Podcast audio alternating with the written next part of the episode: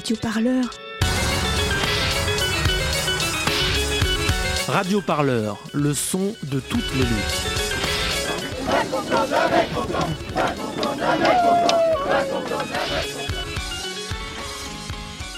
Alors à nouveau, bonjour à tous. Bienvenue au bar commun. Quelques mots pour euh, vous euh, dire euh, où vous êtes avant qu'on entame notre débat de ce soir. Donc ici, vous êtes dans un bar associatif, tenu euh, uniquement par euh, des bénévoles. Tous les gens que vous voyez euh, derrière vous, au service, devant vous ici, sont des bénévoles.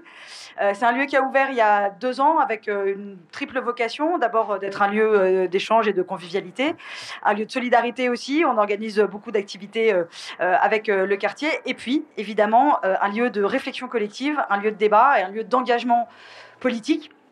Euh, dont euh, vous avez évidemment ce soir euh, un, exemple. Alors on a, on a depuis notre ouverture des relations très proches avec nos amis de Radio Parleur qui nous ont accompagnés la semaine même où, on a ouvert et donc on est très heureux de, de les accueillir ce soir pour parler ensemble de maintien d'ordre et de ce que même si le terme nous est manifestement interdit, il faut bien appeler les violences policières ou qu'on peut euh, en tout cas euh, dé- dé- désigner euh, sous, ce terme.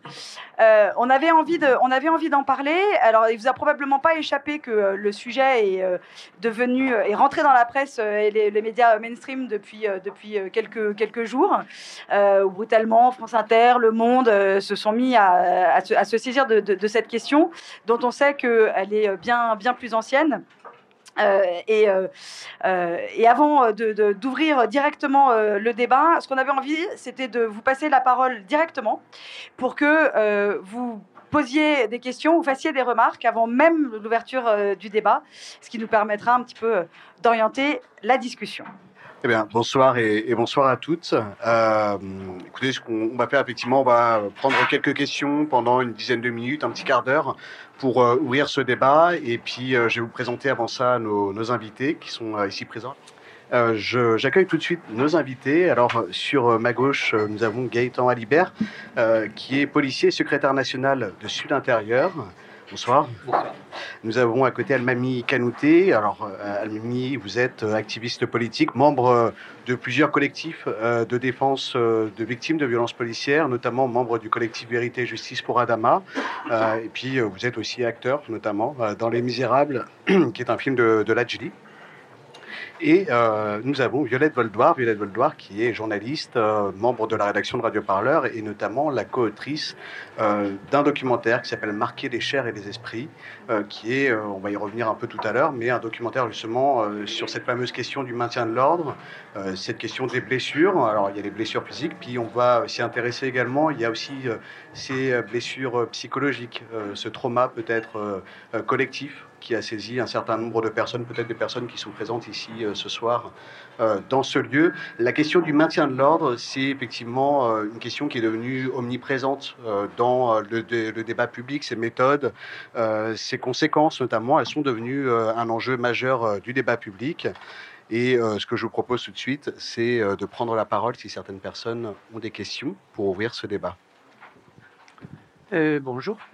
Donc, moi j'ai un certain âge et j'ai donc euh, manifesté il y a quand même un certain temps aussi. Ce, que je n'arrive pas à comprendre, c'est une question que je nous pose à tous, c'est pourquoi, face aux violences policières, face aux gens qui sont défigurés, on n'est pas, euh, on ne réagit pas plus. Je sais pas, dans le passé, je me souviens quand Pierre Auvernay a perdu un œil, on était, euh, je sais pas moi, 300 000 immédiatement dans la rue j'arrive pas à comprendre qu'on s'habitue à cette violence et qu'on n'ait pas une réaction plus, plus forte tous. Moi, ça, c'est tous les jours, je me demande pourquoi on est si passif par rapport à ça.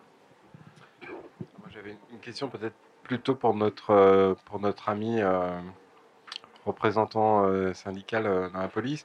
Je voulais savoir si, dans, dans vos contacts avec vos collègues, est- est-ce que l'usage d'un certain nombre d'armes, euh, je, pense au, je pense au LBD, des encerclements, c'est aujourd'hui quelque chose dont on débat entre collègues. Est-ce que ça pose des questions, euh, le, recours à, le recours à ce type de- d'armes, et même plus largement sur les techniques euh, de les, modalités de, maintien de l'ordre qu'on voit aujourd'hui euh, dans, les manifestations.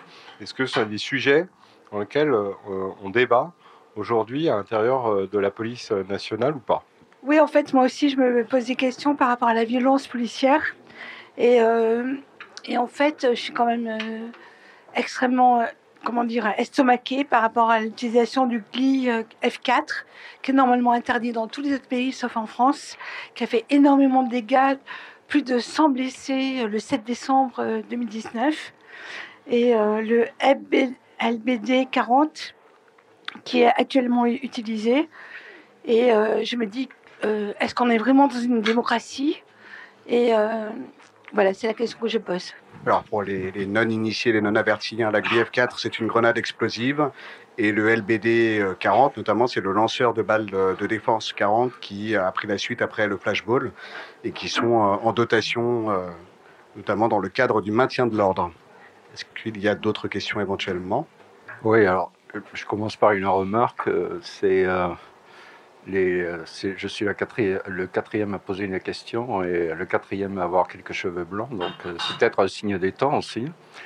Euh, moi, je voudrais poser la question de manière plus globale. Comment se fait-il que aujourd'hui, on se retrouve dans une situation où il me semble que pour la première fois depuis 40 ans, un mouvement social revendicatif, puisque je pense que si on va parler des, gilets, des, des violences policières, on va parler forcément, on parle forcément des mouvements du mouvement des gilets jaunes.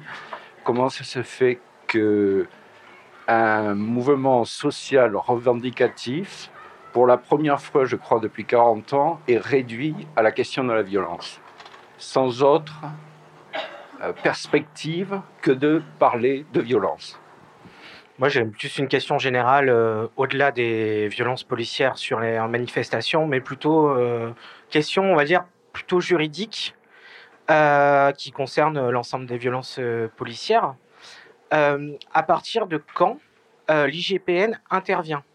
Parce qu'il y a une notion peut-être de légitime défense qui peut être, qui est souvent argumentée pour j'irai pas justifier certaines violences ou euh, justifier certaines situations parce que on va dire que le terme violence policière euh, a l'air d'être tabou. Mais moi, je voulais savoir vraiment d'un point de vue juridique et même d'un point de vue physique, à partir de quel moment l'IGPN est en droit d'intervenir et intervient, que ce soit en manifestation ou lors d'interpellation? Peut-être que s'il n'y a plus de questions pour le moment, on va ouvrir ce, débat avec toutes vos questions. Euh, effectivement, c'est vrai qu'on on, l'a dit hein, depuis, euh, depuis ces 40 dernières années, euh, on n'en avait jamais autant parlé en fait que depuis quasiment 2018. alors on va essayer de, savoir pourquoi avant on n'en parlait peut-être pas autant, pourquoi c'était pas, on n'avait pas ces images effectivement de centaines de blessés, de centres-villes cadenassés, verrouillés, de fin de deux manifestations qui se terminent souvent euh, avec des violences. Comment en fait euh, cette question de la violence est devenue euh, omniprésente effectivement, ça interroge notamment sur le maintien de l'ordre. Est-ce que le maintien de l'ordre sur ces 40 dernières années a évolué? Est-ce qu'il a toujours été ainsi? Peut-être cette première question, Gaëtan Alibert. ce maintien de l'ordre, il a, il a beaucoup évolué. Alors, il a évolué en fonction des événements. Hein. Il y a eu des étapes. Il y a eu Sivins, il y a eu la loi travail. Euh, et il y a eu d'autres étapes. Il y a eu aussi euh, la mort de Malik Ousekine, il y a eu euh, la mort d'autres morts dont on va parler tout à l'heure. Il y a eu des morts qui n'ont pas forcément été suivies de conséquences, mais il y a eu voilà ces morts-là, celle de Malik Ousekine, celle de Rémi Fraisse, dont on a parlé encore il y a quelques jours avec le dernier volet de la bataille judiciaire en France. Les avocats vont maintenant porter l'affaire devant la Cour européenne des droits de l'homme. Euh, on a l'impression que ce maintien de l'ordre, il s'est un peu construit euh, voilà, en fonction euh, bah, de ces tragédies et que peut-être que depuis en fait février 1934, au moment où on va avoir des manifestants qui vont marcher sur, sur l'Assemblée, on, va décider à partir de ce moment-là qu'il y a eu des morts, effectivement. C'est la troupe, notamment l'armée, qui intervient. Et donc, pour éviter, pour laisser un peu ce statut euh, bah, de citoyens à ces manifestants. On va faire en sorte d'aménager des espèces de corridors à chaque fin de cortège. Toujours, on laisse une possibilité aux manifestants euh, de pouvoir se disperser euh, relativement pacifiquement dans le calme. S'il y a un peu de casse, bon, on, on considère que c'est une sorte aussi de soupape, peut-être un peu sociale. Qu'est-ce qui a changé? Puis surtout, quand est-ce que ça a changé? Bon, il, y a, il y a beaucoup de questions, donc j'espère que vous, avez, vous êtes libre sur les 2-3 heures qui arrivent. Euh, euh, alors déjà, pour, euh, pour répondre à, cette question, effectivement, jusqu'au début du XXe siècle, le, maintien de l'ordre était pris en charge par l'armée, par la troupe. Du coup, ça conduisait à des morts. Parce que la troupe, elle n'était pas formée à faire du maintien de l'ordre. C'est pas quelque chose qui était connu à, l'époque. Donc, à un moment donné, dès que ça demandait un petit peu trop tendu, voire violent, on, sortait des fusils. Euh, à un moment donné, la, Troisième République s'est dit là, ça, ça, peut pas, parce que c'est vrai qu'il y a une colère légitime hein, qui peut naître dans le peuple, c'est normal. Il peut avoir des difficultés, notamment dans les mines, dans le Nord, etc. Il y avait des, des- des grandes grèves, des grandes manifestations. Donc, on, on considérait que ça, restait quand même des manifestants. On ne pouvait pas traiter euh, ces personnes-là comme des ennemis de l'État. Ça devait être quand même des manifestants, donc il fallait quand même leur accorder euh, le, droit de pouvoir s'e- s'exprimer. Donc c'est pour ça qu'on a l'apparition ensuite, dans l'entre-deux-guerres, effectivement, des premières unités de, de, maintien de l'ordre, et où finalement, d'abord, on fait intervenir des unités de maintien de l'ordre faites de, policiers, de gendarmes puis de policiers, et ensuite, éventuellement, si vraiment ça devient trop dramatique, on fait intervenir euh, euh, la troupe. Et, et cette logique-là, elle va s'accompagner aussi d'une logique de mise à distance et qui va accompagner tout le développement du, du- maintien de l'ordre à la, à la française. Alors, je ne pourrais pas vraiment spécifier les dates parce que je ne suis pas non plus euh, un historien de, la police, mais effectivement, il y a comme ça un développement tout au long du XXe siècle avec des, traumatismes. hein. Euh, on parle de Maïkou Sikine, mais on peut aussi parler de, Sharon hein, au début des années 60. Donc, c'est quand même des traumatismes qui, à un moment donné, euh, questionnent euh, la société, questionnent l'État et qui va permettre effectivement de, cadrer ce qu'on attend de, euh, la police, notamment en termes de maintien de l'ordre. Après, effectivement, il y a une bascule qui, pour nous, à Sud Intérieur, intervient euh, au début des années 2000. Euh, début des années 2000, c'est quoi? C'est le mouvement intermondialiste. Donc, c'est quand même une remise en cause mondiale du système capitaliste, et notamment de sa version euh, euh, néolibérale, avec, pour ceux qui les ont connus, des, euh, euh, contre-sommets. euh. alors, on, dit souvent qu'effectivement, on, parle beaucoup aujourd'hui des violences policières, mais pour ceux qui ont connu Gênes en 2001, euh, 2001 il me semble, hein, Seattle en 99. euh, moi, j'étais à Evian en 2003 et au compte sommet européen de, de 2000 à Nice. C'était quand même des questions qui étaient déjà qui, se posaient en termes de, violence, et particulièrement à Gênes, parce que la répression de la police italienne a été extrêmement sanglante, avec notamment un mort. Euh, donc, euh, il y, a- il y a un basculement. Pourquoi? Parce que en même temps de cette remise en cause mondiale euh, du néolibéralisme, il y a le 11 septembre. Et donc, il y, a des lois antiterroristes qui vont être assimilées de plus en plus au droit commun. Et les altermondialistes l'ont vécu, c'est-à-dire que très très rapidement, euh, ces euh, mesures prises pour lutter contre les terroristes, on a commencé à les appliquer euh, aux, euh, euh, aux manifestants altermondialistes quand ils se rendaient sur des contre-sommets. Et cette logique-là, elle va euh, infuser pendant toutes les années 2000 et les années 2010 avec effectivement des étapes. Euh, par exemple, euh, le CPE en 2006, où on va commencer à faire rentrer les bacs euh, dans les cortèges pour faire de l'interpellation. On va commencer à judiciariser beaucoup plus l'interpellation de, manifestants, même si on n'est pas encore au niveau de ce qu'on va connaître, notamment à partir de 2016 avec la, travail. Et puis, des lois qui vont être refaites de manière très spécifique ces dernières années. Je pense aux lois contre les, euh, contre les bandes violentes, puis euh, les lois contre les, euh, les, les hooligans, qui vont être ensuite appliquées aux ultras, puis appliquées aux supporters, et qui est maintenant appliquée aux manifestants. Les lois contre les bandes violentes, pareil, on commence à les appliquer aux manifestants. Donc, on fait rentrer des lois qui sont censées être des lois d'exception dans, le, dans le droit commun, et du coup, on a changé la définition. C'est-à-dire que le manifestant n'est plus euh, un manifestant qui peut parfois déborder parce que la colère sociale, et bon, on peut comprendre que des fois les gens ne sont pas contents, ça devient un délinquant. Et délinquant, c'est l'ennemi naturel de la police. Et la police, qu'est-ce qu'elle fait avec des délinquants? Elle les arrête. Donc si elle a des manifestants en, face d'elle qui sont des délinquants, eh ben, elle doit les arrêter. Je schématise, hein, mais c'est pour vous montrer un petit peu le changement de logique euh, qu'on a pu euh, voir apparaître sur les 20, euh, les 20 dernières années. Et même en poussant dans le discours de certains, on a même l'impression hein, que les manifestants, euh, les grévistes, sont des terroristes, euh, sont des criminels. Et c'est pour ça qu'on parle d'ailleurs très bien de, de criminalisation des, euh, des mouvements sociaux. Euh, Je réponds aux autres questions peut-être aussi qu'on m'a posées, non Ah bah, non, non, on, va, on va revenir après, justement, effectivement, ces questions, de toute façon, elles sont au cœur du maintien de l'ordre, que ce soit pour l'IGPN, bien sûr, l'armement en dotation. Euh, je vais peut-être passer la, parole euh, juste euh, à Violette, notamment sur cette question de l'évolution du maintien de l'ordre. Notamment, toi, tu es journaliste à, à Radio Parleur, tu as couvert le mouvement des Gilets jaunes, et notamment, tu as récolté des témoignages durant ce fameux mouvement de personnes qui ont été blessées dans ce mouvement. Oui, dans un documentaire dont tu es l'autre co-auteur par ailleurs. Tiens à préciser, oui, c'est. C'est un peu une affaire de, famille, tout ça. Euh, je, rebondis euh, sur ce que tu dis, Gaëtan, sur le, ce, moment de bascule, parce que, euh, en réalité, pendant euh, les mouvements altermodalistes, effectivement, il y a eu un certain nombre de choses qui se sont mises en place, mais pour le coup, il y a aussi un autre point de bascule qui se fait au moment des, du mouvement loi travail, en 2016 euh, où euh, la police vient de plus en plus au contact des manifestants et des manifestantes.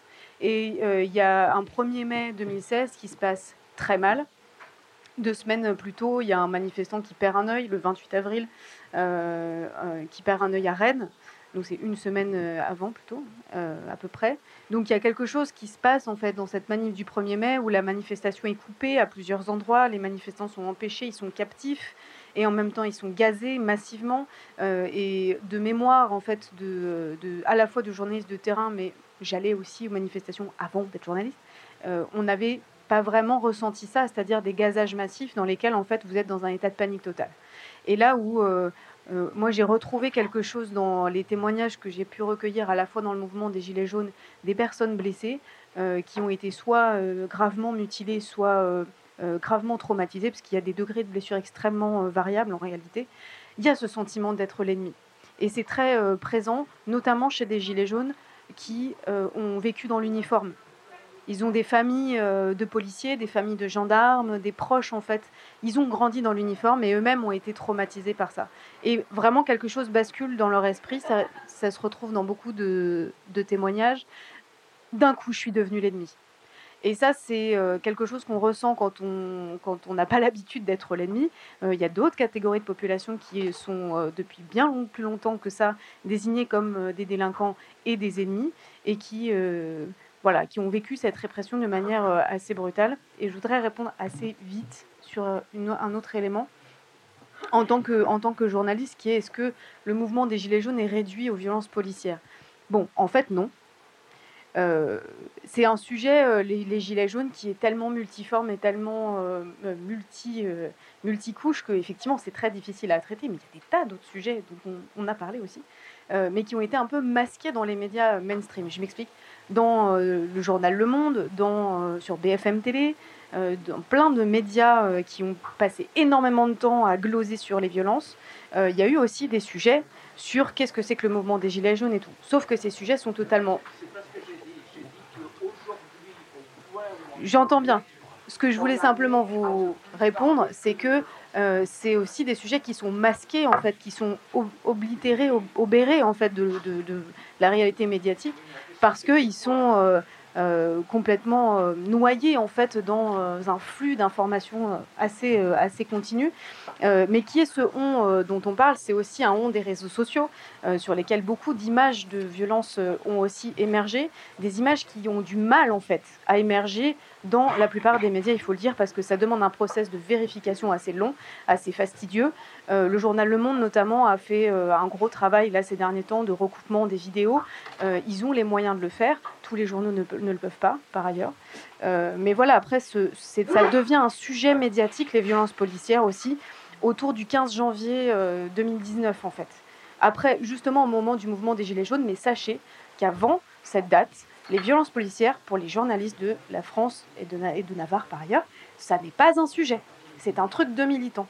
Donc c'est aussi, pour moi, entre guillemets, une bonne nouvelle que ça devienne un sujet dont on parle aussi bien dans les quartiers populaires, dans les mouvements sociaux, mais aussi dans la vie, entre guillemets, de tous les jours, c'est-à-dire l'affaire Cédric Chouviat, la plus récente, euh, qui est euh, euh, très grave et où au- aucun grand média n'a eu de problème à mettre le terme violence policière.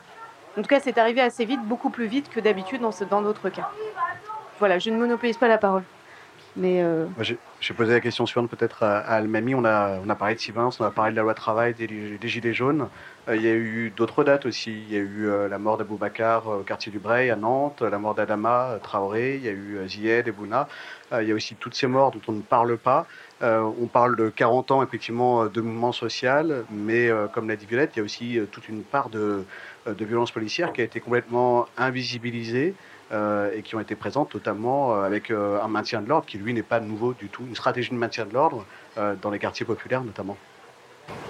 pour revenir sur, euh, sur le, passif de, de- cet état répressif, ça, m'embête un peu de, de voir à, chaque fois euh, rappeler euh, au niveau de la mémoire qu'avant les Gilets jaunes, euh, ces policiers, ces forces de l'ordre, ces forces du désordre, euh, s'exerçaient sur euh, majoritairement les habitants des quartiers populaires. Euh, J'en fais partie. Voilà, moi, j'ai envie de dire que, puisque tout le monde aujourd'hui a cette lecture gilet jaune, ben, je suis né gilet jaune. Donc voilà, j'ai grandi dans, dans la violence policière. Et j'ai mis du temps avant de comprendre qu'il fallait se battre malgré tout face à, des, fonctionnaires de, po- de police qui euh, abusaient de leur autorité, qui abusaient de l'usage de la force. Mais j'ai envie de dire aussi, euh, bon, je, ne m'en plains pas puisqu'on a, su s'organiser.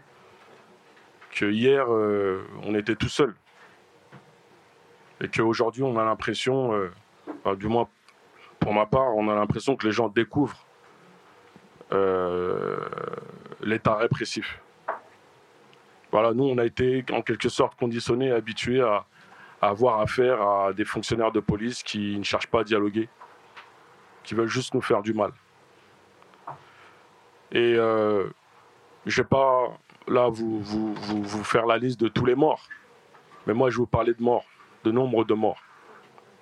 Et bien sûr, dans cette liste de morts, il y a des mutilés, il y a des blessés. Mais ces personnes-là, on, on les a toujours traités comme euh, citoyens de seconde zone. Et pour revenir sur le cas de, de malheureusement de Cédric, ce livreur, Cédric Chauviard, hein, qui a Cédric Chouviat, je me suis rendu euh, lors de, de la marche blanche. J'ai rencontré dernier. le père. Mhm. Et ça m'a pas étonné euh, d'entendre ça de la part de- de- de- du père de Cédric. Il me l'a dit ouvertement, il m'a dit dans le blanc des yeux, je sais qu'on a tué mon fils parce que il ressemblait pas à un blanc. Il ressemblait à un arabe. Et c'est le père qui me dit ça. Et au père, on lui a dit, euh, de toute façon, qu'il soit blanc, noir, jaune, rouge, il reste une victime de violence policière. Il rallonge cette liste, cette fameuse liste qui existe depuis plus de 30 ans. Et aujourd'hui, c'est vrai que on est amené à participer à différents débats. J'ai pas, j'ai pas envie de dire qu'on est amené à recadrer le débat, ou recentrer le débat. Une victime reste une victime. On ne doit pas faire de différence, on ne doit pas euh, euh, se dire. euh, je me souviens à l'époque de Rémi Fraisse, par exemple, où là, on a. On n'a pas été surpris, mais des députés ont réagi en demandant une enquête par- parlementaire. Ce qui n'a pas été demandé pour euh, ou Adama Traoré. Donc, on est amené à se poser des questions. Est-ce qu'il faut attendre que la victime soit blanche pour qu'il y ait des réactions au niveau parlementaire, au niveau politique? Heureusement que nous sommes intelligents, qu'on n'est pas tombé dans le panneau de la division ou autre. Mais ce qui est chiant, c'est qu'on est amené à chaque fois de rappeler que c'est pas d'aujourd'hui en fait. Avant nous, des gens se sont battus? Euh, la première question, je crois, madame, vous avez vécu des manifestations et. Est-ce qu'on s'habitue euh, Voilà. J'ai envie de vous dire que dans les quartiers populaires aujourd'hui, de nombreux habitants aujourd'hui, c'est devenu une banalité d'avoir affaire euh, aux violences policières. C'est devenu une banalité aujourd'hui de d'essuyer des impunités. C'est devenu une banalité aujourd'hui d'essuyer des non-lieux quand les familles décident de s'organiser, déposer plainte et d'aller jusqu'au bout. Et c'est devenu une banalité pour nos jeunes aujourd'hui quand on leur demande, puisque je suis éducateur spécialisé à côté, quand on leur demande d'aller au bout de la démarche juridique, ils préfèrent laisser tomber. Parce que toutes les affaires ont abouti à des non-lieux. C'est le seul exemple qu'ils ont aujourd'hui. Et aujourd'hui, ben, je ne vais pas parler d'exception, mais à travers le comité Adama, ce qui s'est passé, c'est que la famille Traoré s'est entourée d'anciens militants qui ont vécu euh, euh, des expériences dans le passé et qui aujourd'hui sont en capacité euh, d'apporter une expertise et d'anticiper face aux manœuvres politiques et médiatiques. Quand Adama est décédé, on a tout de suite voulu l'incriminer. Ils ont voulu faire passer sa mort pour un problème cardiaque, un problème de santé. Alors qu'une expertise indépendante, faite par des spécialistes qui ont été choqués de voir les, résultats de euh, leurs homologues, se sont rapprochés de l'avocat de la famille. Qu'est-ce qu'on peut faire? Ils étaient prêts à faire une tribune, je me souviens à l'époque.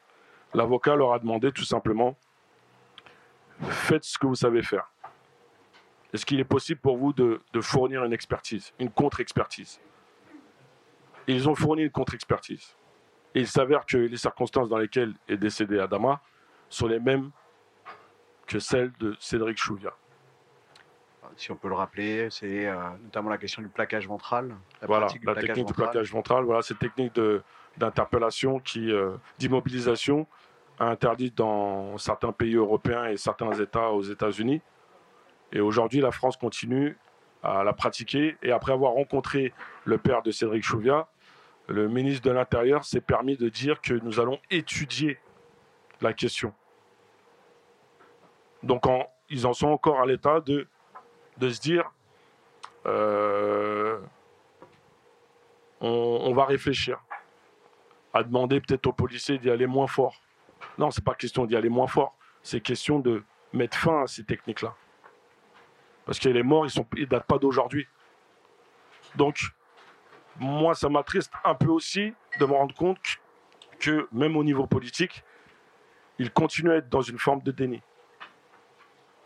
Et on, a cette colère qui, est encore en nous. Hein. C'est voilà, moi je m'exprime calmement, puisqu'avec là j'ai pu euh, voilà euh, m'assagir, mais je, bouillonne H24. Et chez les plus jeunes, c'est encore pire. Ils veulent plus discuter. Ils veulent plus discuter. Le dialogue, c'est mort. Même moi, en tant qu'éducateur, on a bien compris on comprend les enjeux, on sait très bien que ça peut se retourner contre nous si on se révolte, mais aujourd'hui, on n'a plus rien à perdre. Donc il y a eu ce fameux débat où, au début des Gilets jaunes, où est la banlieue, où est la banlieue? La banlieue est dans les Gilets jaunes, bien avant que ça éclate sur les Champs-Élysées. C'est juste que la banlieue était d'ailleurs sur les Champs-Élysées, hein, avec euh, des rassemblements. Des rassemblements, même là actuellement, euh, la majorité des grévistes, euh, chez les cheminots, vous avez des banlieusards. Et on s'est toujours battu en fait on s'est toujours battu. Et aujourd'hui, ben, je vais répéter ce que j'ai pu dire euh, lors d'un rassemblement en soutien aux, cheminots ou aux agents RATP. Euh, on n'a pas d'autre solution que de, se fédérer, d'additionner de, nos forces et d'arrêter de réfléchir dans le vent. Là aujourd'hui, c'est l'action. C'est notamment ce qu'on voit notamment avec le, collectif Vérité et Justice pour Adama. On l'a eu à Nantes, euh, on a eu euh, des membres du collectif qui sont venus après la mort euh, d'Abou Bakar au quartier du Breil. c'est aussi quelque chose qui a été tenté notamment par Amal Bentoussi avec Urgence Notre Police Assassine et avec d'autres collectifs. Hein. Il y a eu bah, Mordicus, il y a eu. J'ai envie de dire que le MIB, le MIB dans les années 80 ont, initié ces, démarches-là. On a l'impression qu'il y a quand même quelque chose de, nouveau, notamment avec le combat pour, pour Adama.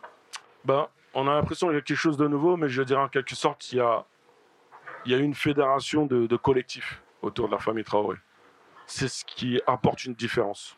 C'est-à-dire qu'on a compris une chose, c'est que médiatiquement, ben, il ne restait que les réseaux sociaux pour pouvoir communiquer.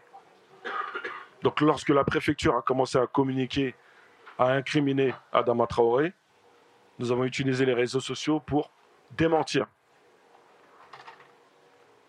et quand on a compris qu'on avait réussi à mettre en place un rapport de force, on a maintenu notre cadence et jusqu'à aujourd'hui, ben, on a réussi à tenir tête à tout un système qui cherche encore aujourd'hui à, invisibiliser ce combat-là et d'autres.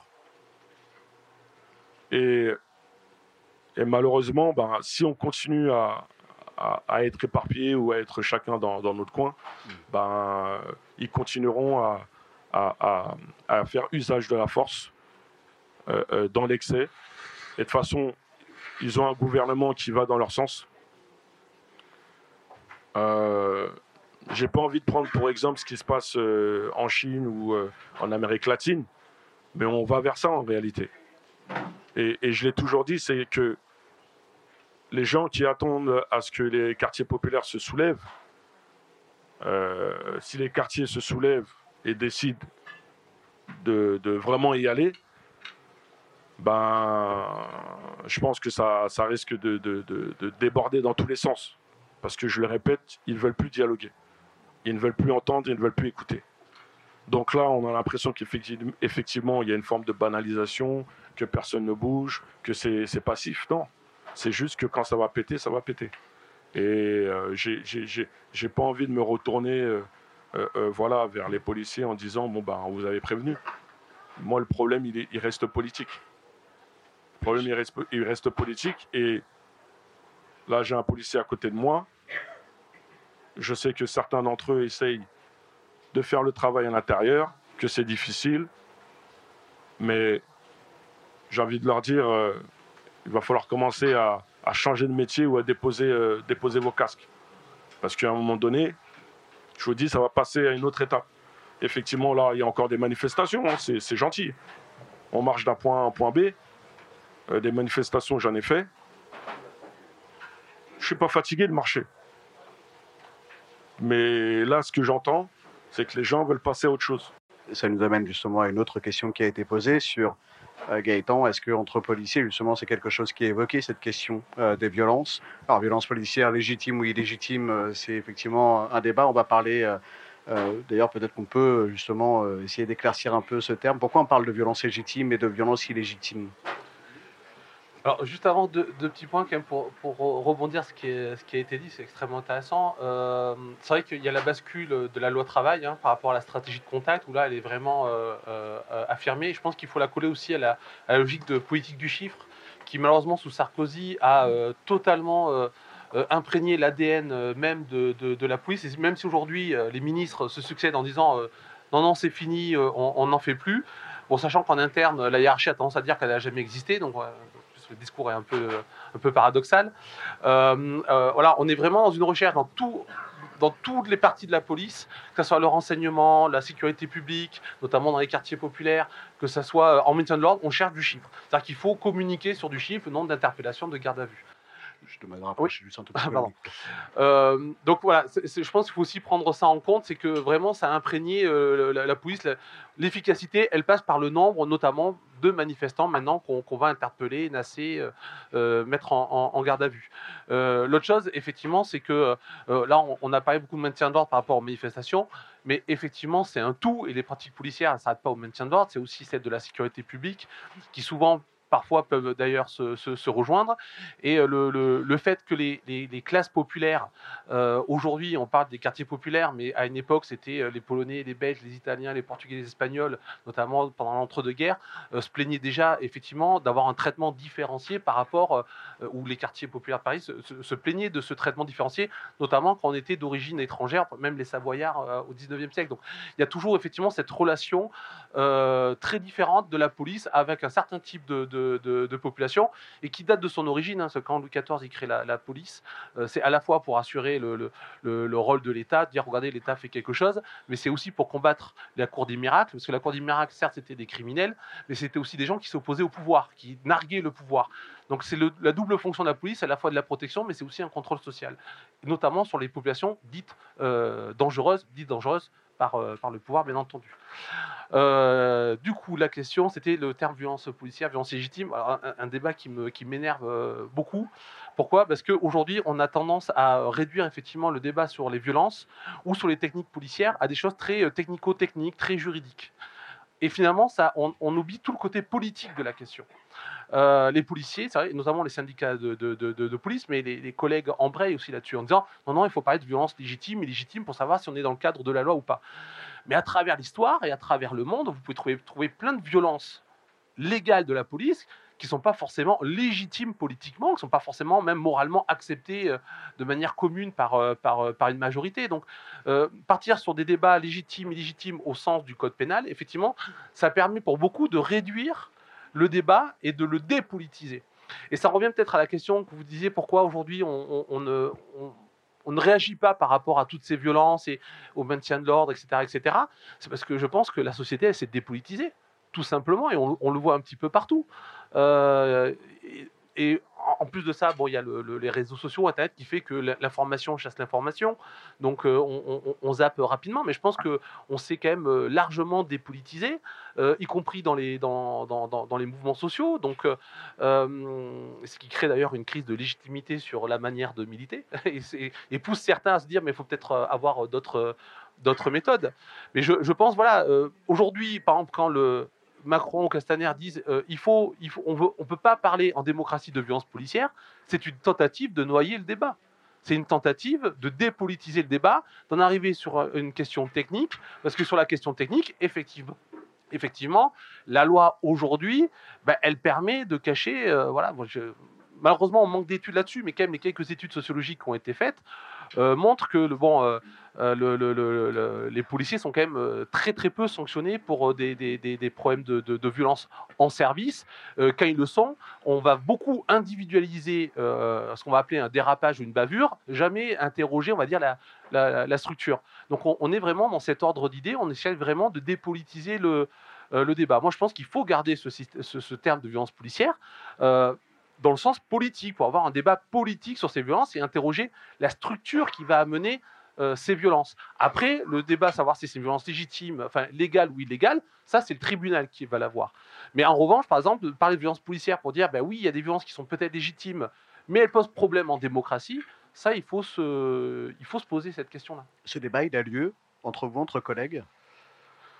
Euh, après, alors ça va dépendre. ça va forcément. Non, mais forcément, les collègues en parlent. Hein. Euh, ils en parlent entre eux. moi, moi qui suis maintenant dans un service euh, qui, euh, qui n'est pas un service euh, pur de, de, de, voie publique, on ne on va pas forcément apprécier les choses de la même manière que des collègues qui sont sur voie publique et des collègues qui font de la police secours vont pas apprécier les choses de la même manière que des collègues qui font du, du maintien de l'ordre. Moi, je me rappelle au début du mouvement des Gilets jaunes, il y avait beaucoup, beaucoup de collègues qui soutenaient le mouvement des Gilets jaunes, qui se reconnaissaient dans, dans ce mouvement, dans ce qui était dit par les personnes, les fins de mois difficiles, le carburant, le loyer qu'on a du mal à payer, etc. Bon, la, coupure, elle s'est faite effectivement sur les, les, deux week-ends de décembre où on a eu euh, euh, euh, ces, violences qui, qui, ont fait que bah là, il y a réflexe corporatiste, on s'attaque à nous, donc ça y est, il y a les deux, les deux fameux camps du, du préfet de police. donc là, effectivement, ces questions de violence, en général, elles vont fermer le débat chez les policiers. C'est-à-dire que là, quand ils se sentent, eux, attaqués, humainement, parce qu'ils ont du mal parfois à prendre un recul sur le fait que c'est pas forcément euh, l'humain qui est attaqué, mais c'est l'institution hein, qui, est visée, et derrière elle, en fait, l'État. Hein. Euh, ben, eux, ça ferme le débat, et donc du coup, pour eux, c'est des, barbares euh, qui, en, veulent à, leur vie.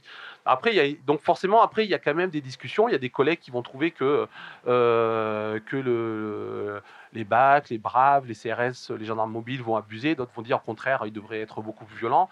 chaque policier, la police, c'est pas pas un bloc. Euh, uniforme. Hein. Il y a énormément de tendances, il y a des collègues qui ont des expériences différentes, qui ont des manières de voir le métier différentes.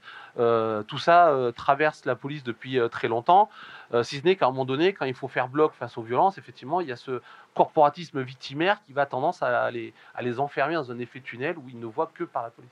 La, parole politique, elle a aussi son importance là-dedans. Quand on entend le pouvoir qui va parler de factieux, notamment, on a l'impression qu'il y a tout un discours qui va être mis en place qui agit presque comme un, bah ouais, un blanc-seing, une façon de dire aussi, allez-y quoi. En face, c'est pas des manifestants, c'est plus les citoyens, ce sont des ennemis. Et notamment, bien sûr, moi je parlais avec un policier qui me disait à l'IGPN, on n'est plus, monsieur, on n'est plus dans une manifestation, on est dans une situation contre-insurrectionnelle. Alors, alors contre-insurrectionnelle, mais en plus il le pense dans le sens violence urbaine. Notamment en référence aux émeutes de 2005, 2007. Donc dans l'idée qu'on n'est plus dans de, la, manifestation politique et que donc on est dans, un cadre démocratique, il faut essayer de, gérer cette colère politique, cette colère sociale. On est, ce que je disais tout à l'heure, hein, on est sur des délinquants, euh, c'est de la violence urbaine. D'ailleurs, c'est pour ça qu'on y a collé euh, les bacs, euh, les braves, etc. C'est parce qu'on s'est dit, euh, on, on peut jouer là-dessus en disant qu'on est face à des violences urbaines, on n'est plus face à des, à des manifestants. Donc forcément, ça joue. Mais ça joue comme la Chanly de De Gaulle euh, euh, après 68. euh, Ça, joue comme euh, Karcher de Sarkozy pour parler des, banlieues. C'est-à-dire qu'effectivement, on va dépolitiser le débat. On va réduire ce débat à, en gros, il faut que l'État s'occupe de barbares. C'est ça, en fait, l'idée. hein. Et du coup, forcément, ça, ça, ça ne peut qu'imprégner les pratiques policières. Alors, pas tous les policiers, hein, mais bon, il suffit d'avoir un certain nombre euh, de, policiers euh, qui commencent à se dire bah, c'est bon, on nous lâche la bride. Par exemple, sous Sarkozy, ça a vraiment été le cas. hein. Euh, vraiment l'idée de qu'il fallait faire du saut dessus, police d'intervention, tolérance zéro, même si tous les collègues n'étaient pas forcément là-dedans. Euh, voyez même le, dou- le double discours et le, côté un peu comme de, ça. Mais il y en a certains qui ont sauté dedans. hein. Euh, et ça suffit parfois pour euh, retourner un quartier, euh, pour retourner une intervention. hein. Sur une intervention, vous avez trois qui interviennent, il suffit qu'il y en ait un qui pète les plombs, les deux autres vont être dépassés par la situation. Donc forcément, ce type de discours, et là le discours actuel, c'est quoi? C'est de dire le- la police c'est l'ultime rempart de la République, c'est la guerre, c'est l'insurrection. Et forcément, ça joue. Ça joue, même si les collègues, après, quand ils prennent du recul, ils se rendent compte que ça, va trop loin. Mais sur le moment, ils sont pris là-dedans. Et euh, on en arrive à ce qu'on a pu connaître ces, euh, cette dernière année. Il y a des questions qui se posent, des remises en question de la part de certains euh, collègues. Oui, bah, on a des collègues. Alors, Mediapart avait fait un très bon sujet là-dessus. Euh, moi, j'avais rencontré un des collègues de cette brigade, euh, une brigade judiciaire euh, sur Paris, qui avait refusé d'appliquer les instructions du parquet, qui étaient en gros de retenir les gilets jaunes en garde à vue plus que nécessaire euh, par rapport à la procédure d'enquête pour éviter qu'ils repartent en manif. Et puis, en plus, ça donne, ça donne idée qu'attention, on va vous punir, on va vous mettre en garde à vue si vous venez manifester.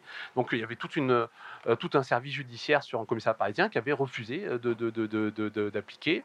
Euh, ils avaient eu la chance, c'était que c'était des gens qui c'était des collègues qui s'entendaient très bien, donc ils ont pu faire corps. Parce que quand vous êtes seul, vous ne pouvez pas prendre cette décision-là.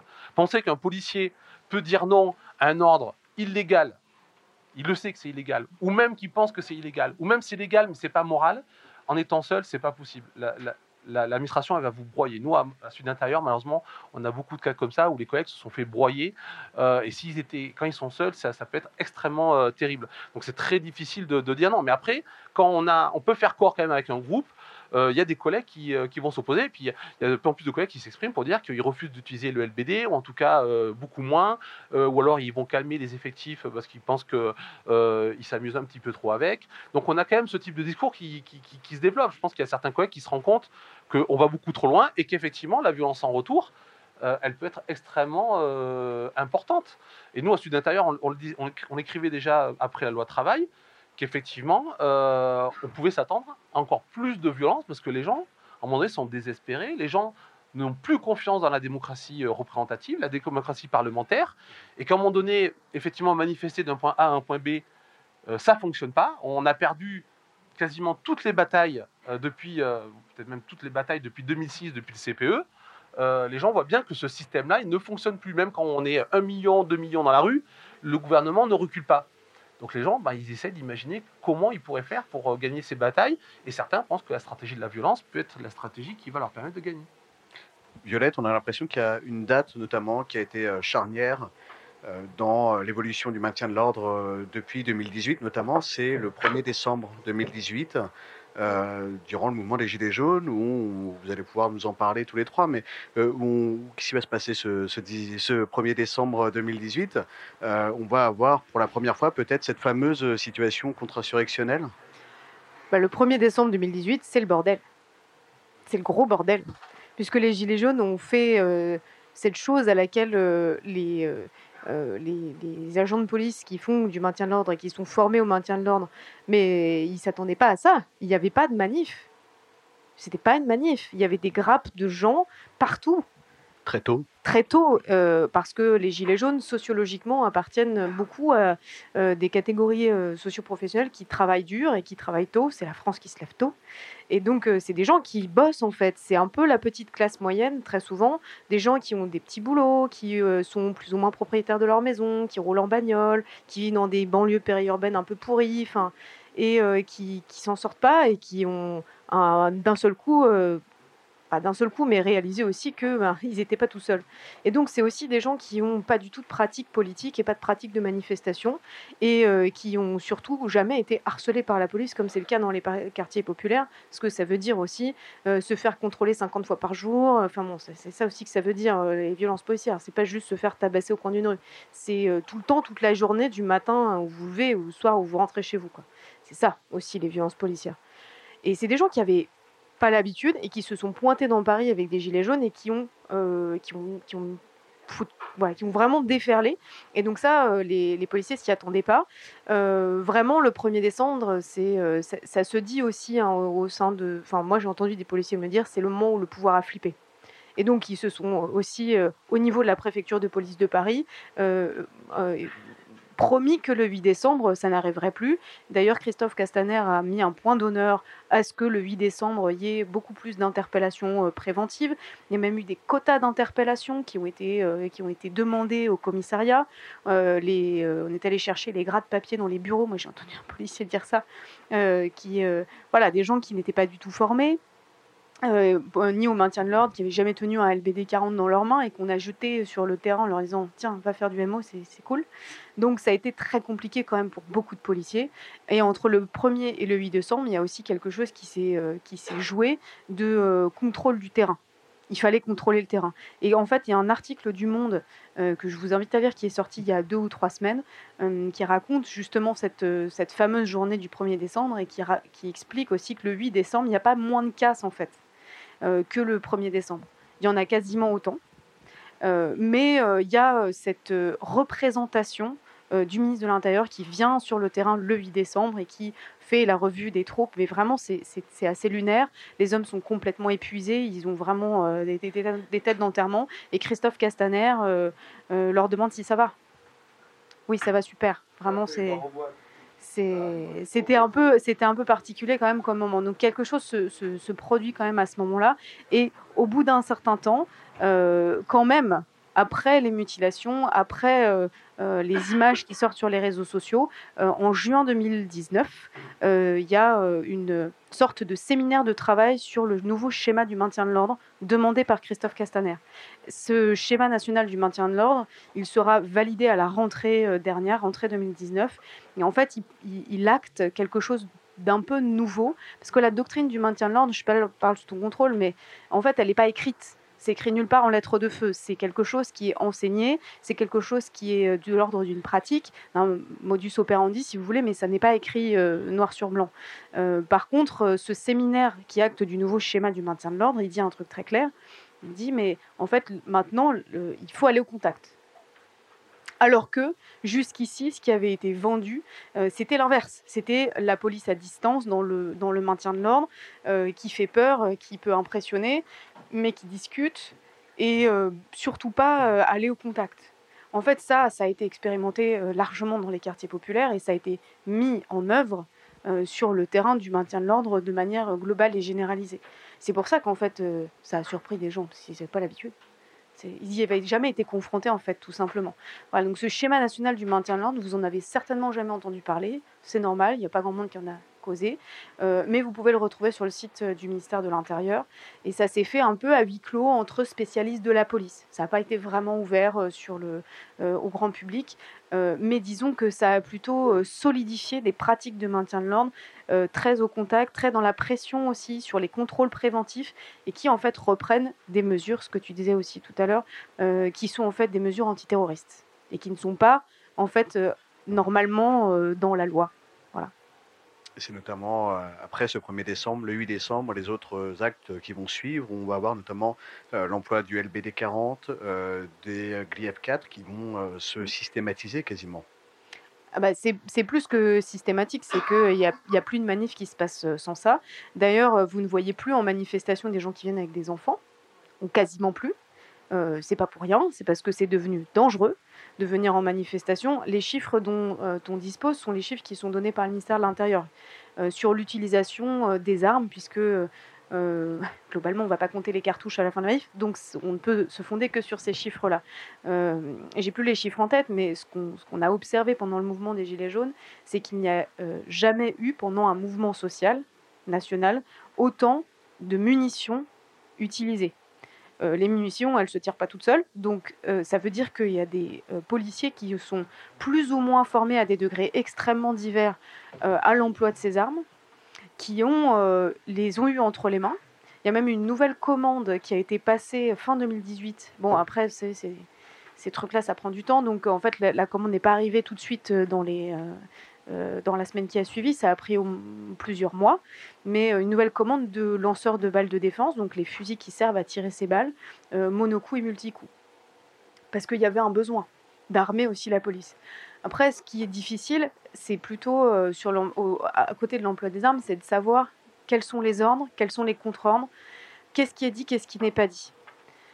En fait, c'est ça qui est difficile de, savoir, mais peut-être toi tu sauras, tu sauras ça mieux que moi. Mais en fait, la question de savoir si des ordres sont donnés de, euh, de euh, de tirer, euh, de dissuader, euh, il y a quelques témoignages de policiers qui sont sortis qui en parlent, parce que quand même, c'est bon, voilà, c'est un peu compliqué moralement. Mais est-ce que c'est pas surtout un certain nombre de contre-ordres qui n'ont pas été donnés? C'est-à-dire de mettre des policiers dans une situation où c'est le bordel. Ils sont épuisés, c'est vrai, les conditions de travail dégueulasses. Et là, en fait, il y a un certain nombre de contre-ordres qui ne sont pas donnés. Il y a des unités qui partent euh, faire n'importe quoi, comme euh, les unités de bac, euh, qui sont pas non plus euh, les plus exemplaires, puisque c'est elles qui tirent le plus de munitions en manifestation. Donc, il y a quand même des choses qui sont compliquées en termes de rapport aussi entre une différentes unités du maintien de l'ordre. Voilà. Donc là où il faut bien faire la différence aussi euh, sur quelles sont les preuves qu'on a et les documents et les informations qu'on a sur les ordres qui sont donnés et les contre-ordres qui ne sont pas donnés. À partir du moment où euh, le préfet euh, Didier Lallemand est nommé, il se passe quand même un truc bizarre, c'est-à-dire que son prédécesseur avait justement dit qu'il fallait utiliser un peu moins le LBD et il a perdu son poste. Voilà. Donc c'est quand même quelque chose qui est, qui est, fort et structurant euh, dans le rapport au maintien de l'ordre, euh, le rapport à l'arme et à l'usage des armes et ce que les policiers peuvent en faire sur le terrain et la liberté, je mets des guillemets, qu'ils ont à pouvoir le faire. Ça, c'est quelque chose qui est, euh, pour le coup, assez mal documenté et qu'on commence un petit peu à défricher. J'ai proposé un, un second tour de, questions. Je vous inviterai à venir euh, par ici, donc juste à côté du micro. Juste avant, je vais euh, poser une dernière question sur euh, l'IGPN qui a été posée dans l'assistance. Effectivement, l'IGPN, donc c'est l'inspection générale de la police nationale.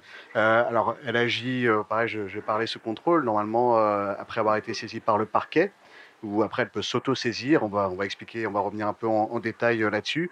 Euh, et là, je vais me tourner euh, vers tous les trois, puisque vous, vous avez tous été confrontés d'une façon ou d'une autre par le travail sur, sur cette fameuse question de, l'IGPN, de sa façon de travailler, notamment l'IGPN aujourd'hui, c'est une instance qui est mise énormément remise en question, notamment parce que c'est des policiers.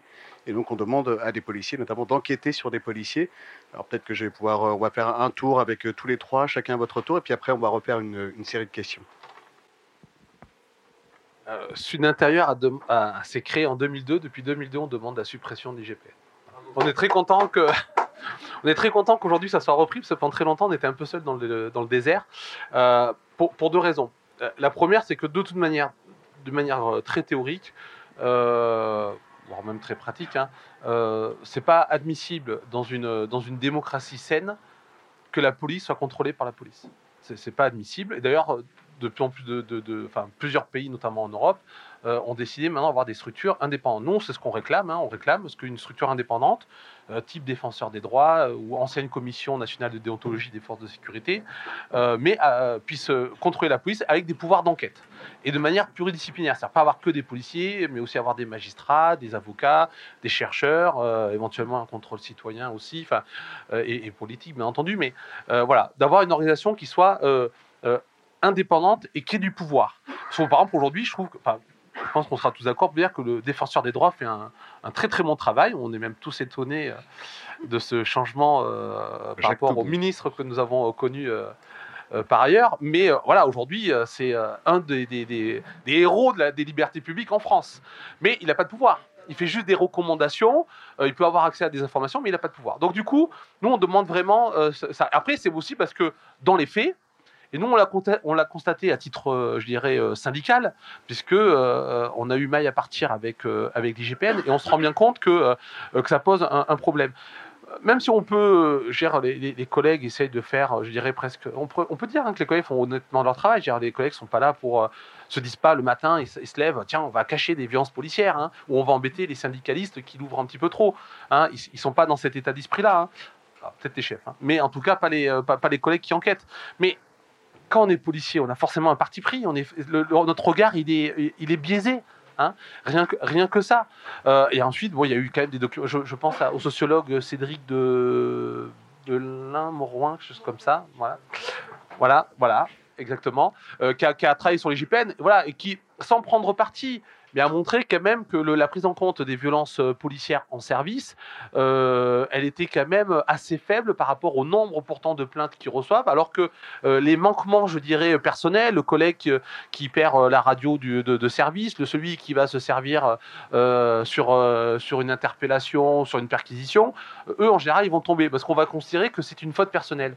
Dès qu'on est sur des fautes qui peuvent être rattachées à la structure, on sent quand même qu'il y, a une, euh, qu'il y a une limite. Et puis en plus, la justice, elle a du mal à condamner les policiers parce que c'est une chaîne pénale et que c'est quand même très difficile d'aller à l'encontre euh, d'un des partenaires de cette, euh, de cette chaîne pénale. Donc du coup, effectivement, nous, on est, on est vraiment pour l'organisation d'un, enfin, pour la mise en place d'un organisme indépendant de contrôle. Ça serait déjà, je pense, une très grande avancée pour notre pays. On va y revenir justement sur les différentes stratégies euh, face à la justice. Euh, Peut-être un petit point à éclaircir. On entend souvent cette idée que l'IGPN n'a pas condamné euh, un policier. L'IGPN, peut-être pour le préciser, il faut peut-être le préciser, hein, c'est une entité administrative. C'est une entité judiciaire et administrative. Il gère à la fois les enquêtes judiciaires sur des policiers mis en cause, même si d'autres services peuvent euh, éventuellement le faire, mais c'est quand même principalement l'IGPN, euh, et aussi le disciplinaire. Là aussi, il y a d'autres services qui peuvent agir sur le disciplinaire, mais l'IGPN a quand même en, charge euh, les affaires de disciplinaire. Alors, ils ne condamnent pas, hein, ils, font une enquête, mais forcément, euh, quand vous avez un policier qui fait une enquête, à la fin, il appelle le procureur ou le substitut pour relater l'enquête. Et on sait très bien la manière de présenter l'enquête, elle, euh, elle induit un biais également pour la justice, même si ensuite la justice, elle peut prendre sa propre décision. Mais donc là, c'est pareil. C'est-à-dire quand l'IGPN fait son travail euh, et qu'ensuite elle donne l'information soit à l'administration au niveau disciplinaire, soit à la justice au niveau judiciaire, euh, il y a un biais qui peut se faire et ce biais-là, il peut être, il peut être problématique en démocratie. Mais c'est vrai qu'elle n'a pas de pouvoir de sanction. Ça ne veut pas dire que elle peut pas quand même amener à une sanction par rapport au travail qu'elle Elle fait émet un forcément, avis, hein, comme, notamment, qui est comme toute enquête administrative ou judiciaire. Et effectivement, elle est. Alors c'est vrai que l'IGPN, euh, les directrices, les dernières directrices ont bien précisé que l'IGPN était totalement indépendant. Euh, Sauf que non, c'est une direction de la police nationale. Euh, ils sont sous les ordres du DGPN, qui est lui-même sous les ordres du ministre de, l'Intérieur. Euh, ils, sont notés par euh, leur chef. C'est une entité administrative, donc hiérarchiquement euh, euh, dans, le, dans le processus.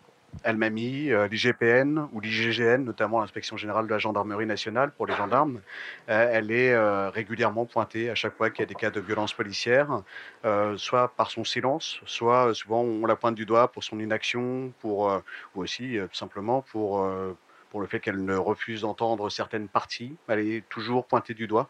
toujours pointé du doigt par son inefficacité, j'ai envie de dire, puisque euh, plusieurs cas de figure quand on décide de- d'aller déposer plainte euh, après avoir subi euh, des violences policières.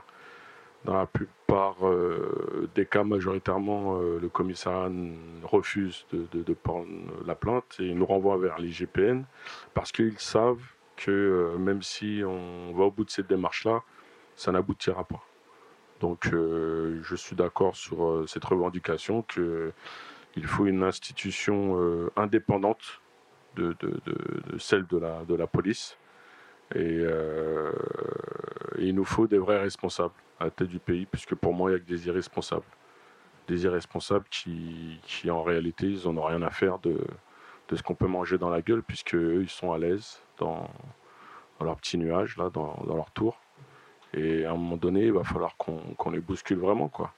Mais euh, c'est vrai que dans cette logique de maintien de l'ordre, bon, bah, on évite euh, une certaine forme de rébellion euh, sociale, on évite à ce qu'il y ait des, des, gros mouvements sociaux qui, qui, finissent par se cristalliser. Et c'est ce qu'on a pu voir avec les Gilets jaunes. Mais moi, j'ai parlé de 2005. Quand il y a eu 2005, euh, la République a, flippé aussi. Donc, quand ils ont vu l'hexagone s'embraser, euh, ben, je pense qu'ils ont fait dans leur froc parce qu'ils s'y attendaient pas. Et, euh, ce qu'on peut observer aujourd'hui, c'est qu'effectivement, on peut croire que euh, ben, ça ne bouge plus, c'est devenu passif. Il y a une autre forme de, rébellion qui s'est un petit peu mise en place. Je dirais, je pointerai du doigt, les gens se sont, après 2005, se sont plus intéressés à ce qui se passait localement, c'est-à-dire politiquement. Euh, là, on peut l'observer euh, là pour les prochaines échéances au municipal. Euh, une multitude de listes citoyennes qui, ont vu le jour. Parce que on a compris le jeu de l'extrême gauche, de l'extrême gauche à l'extrême droite.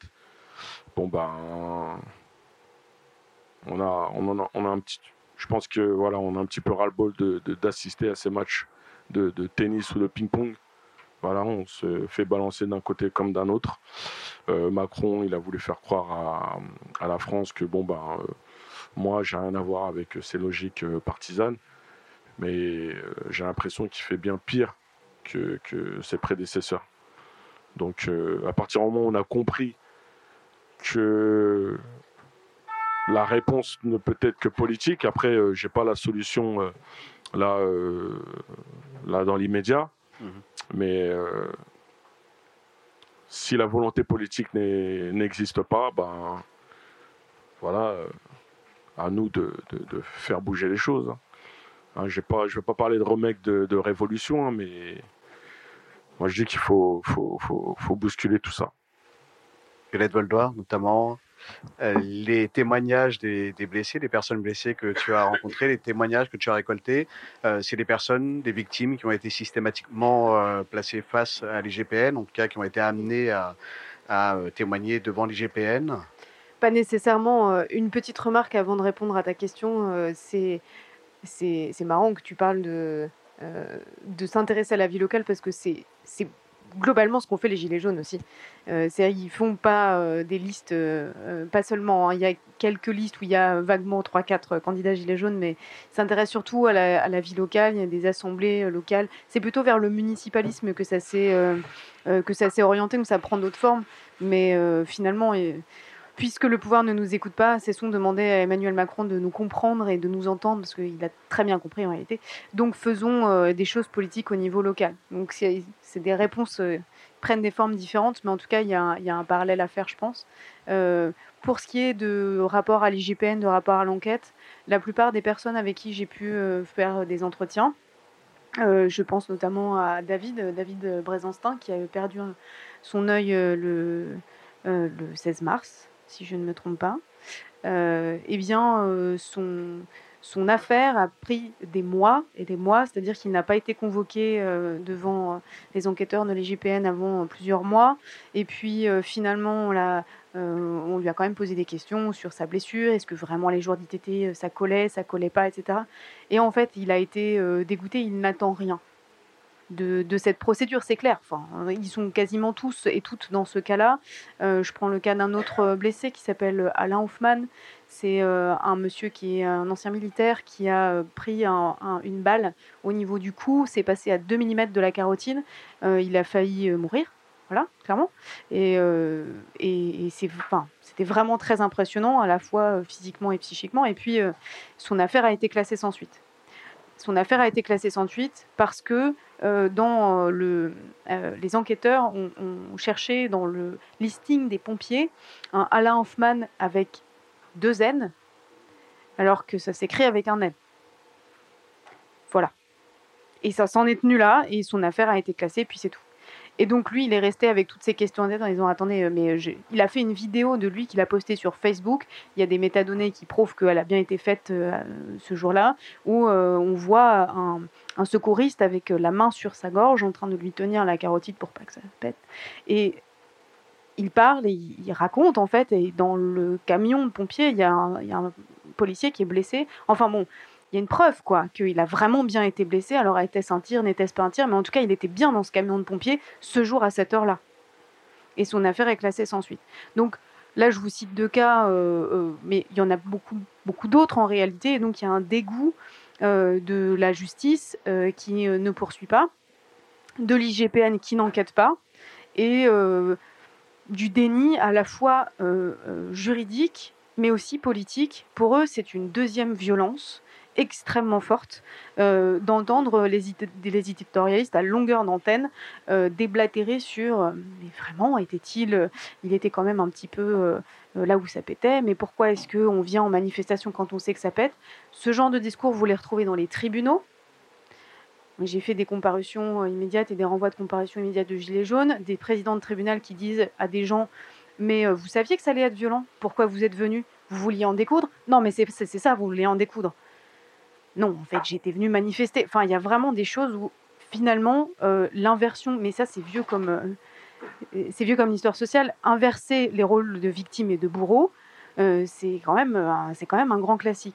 Donc du coup, les gilets jaunes blessés se sont retrouvés soit mis en position d'avoir pris des risques inconsidérés, donc en fait finalement c'était un peu de leur faute, euh, mis en position d'être des agresseurs parce qu'ils portaient un gilet jaune et qu'ils étaient venus tout casser, euh, mis en position d'être des ennemis du pouvoir de l'État et de la République.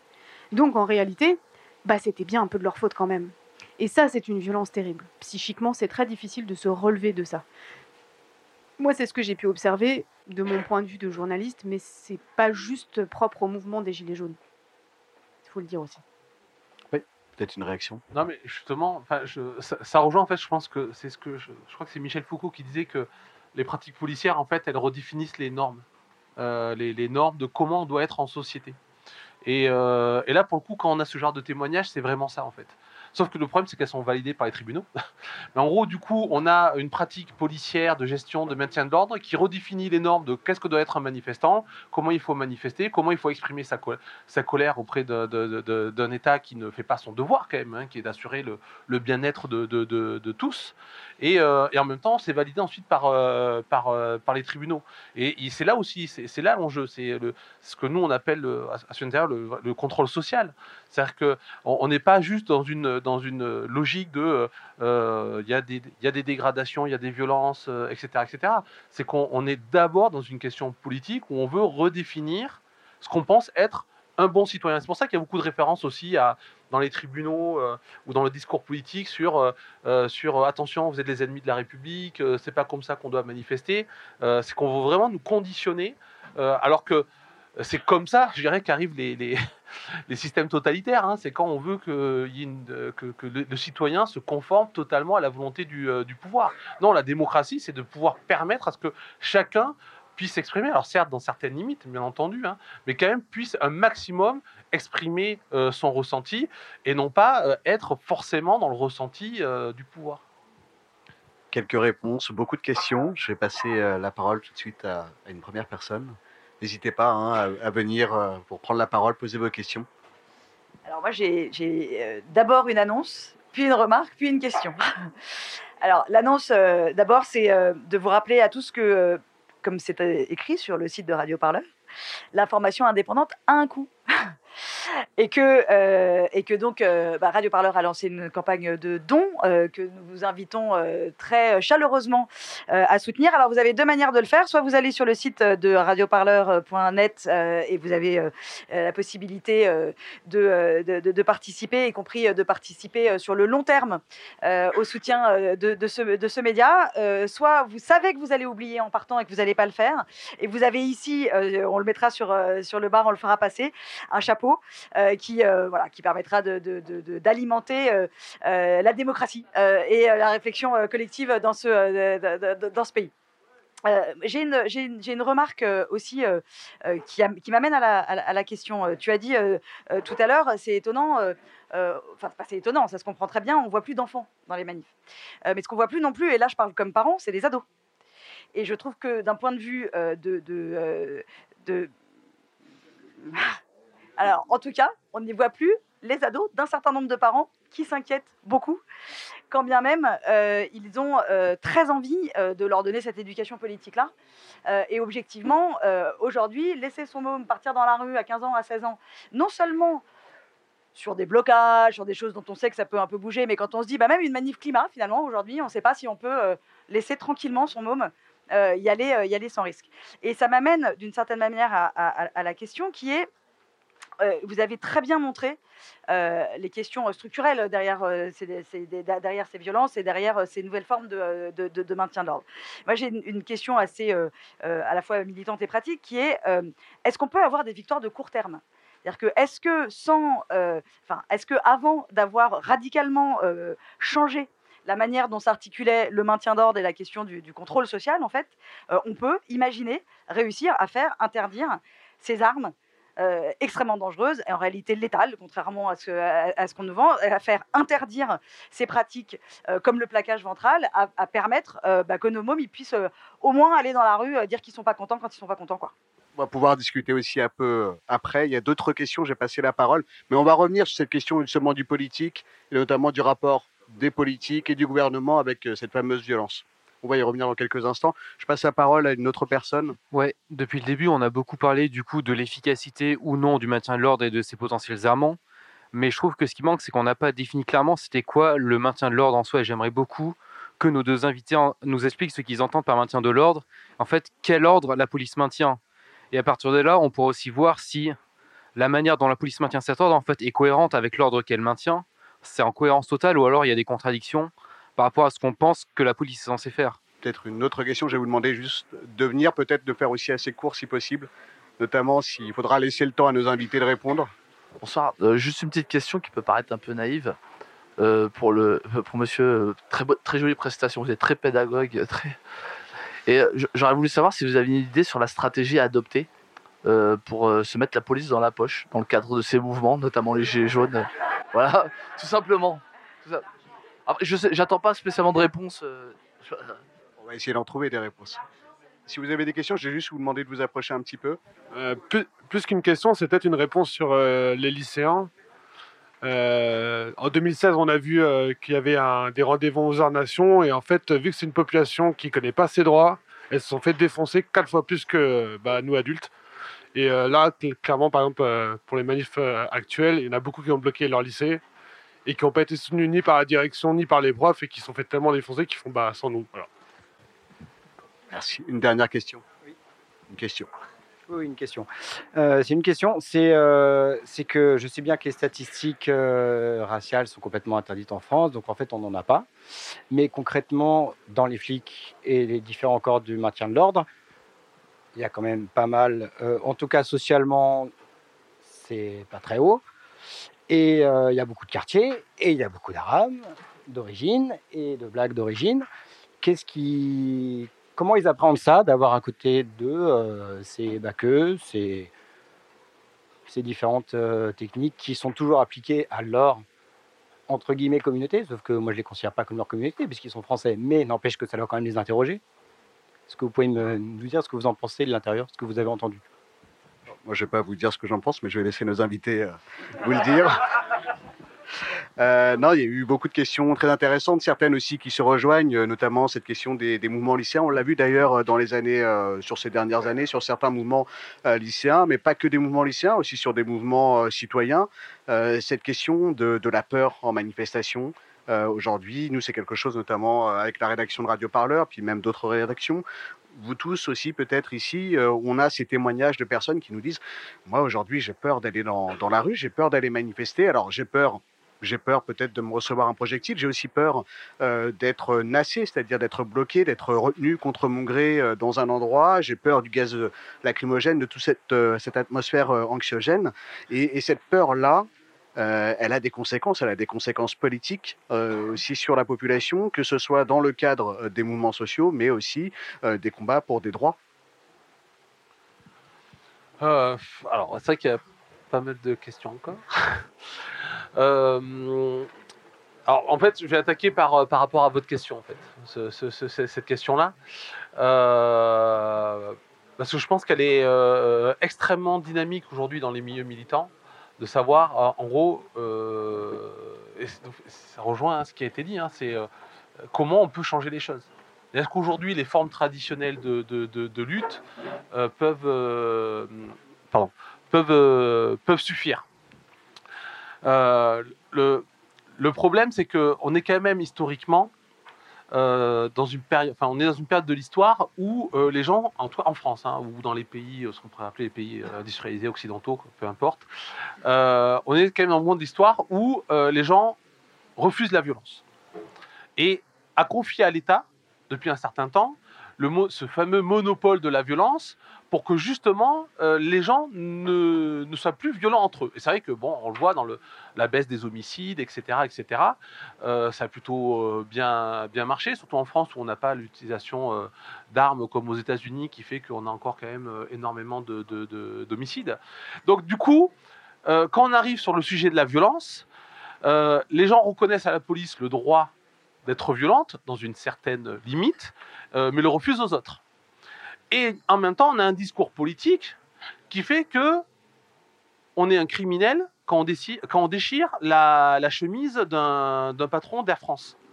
Parce que c'est, en fait, c'est ça. C'est à la fois on dit à la police, il n'y a que vous qui pouvez utiliser la violence jusqu'à une certaine limite. Là, on voit quand même que les gens euh, se posent des questions sur euh, par rapport au, au- au- au maintien de l'ordre.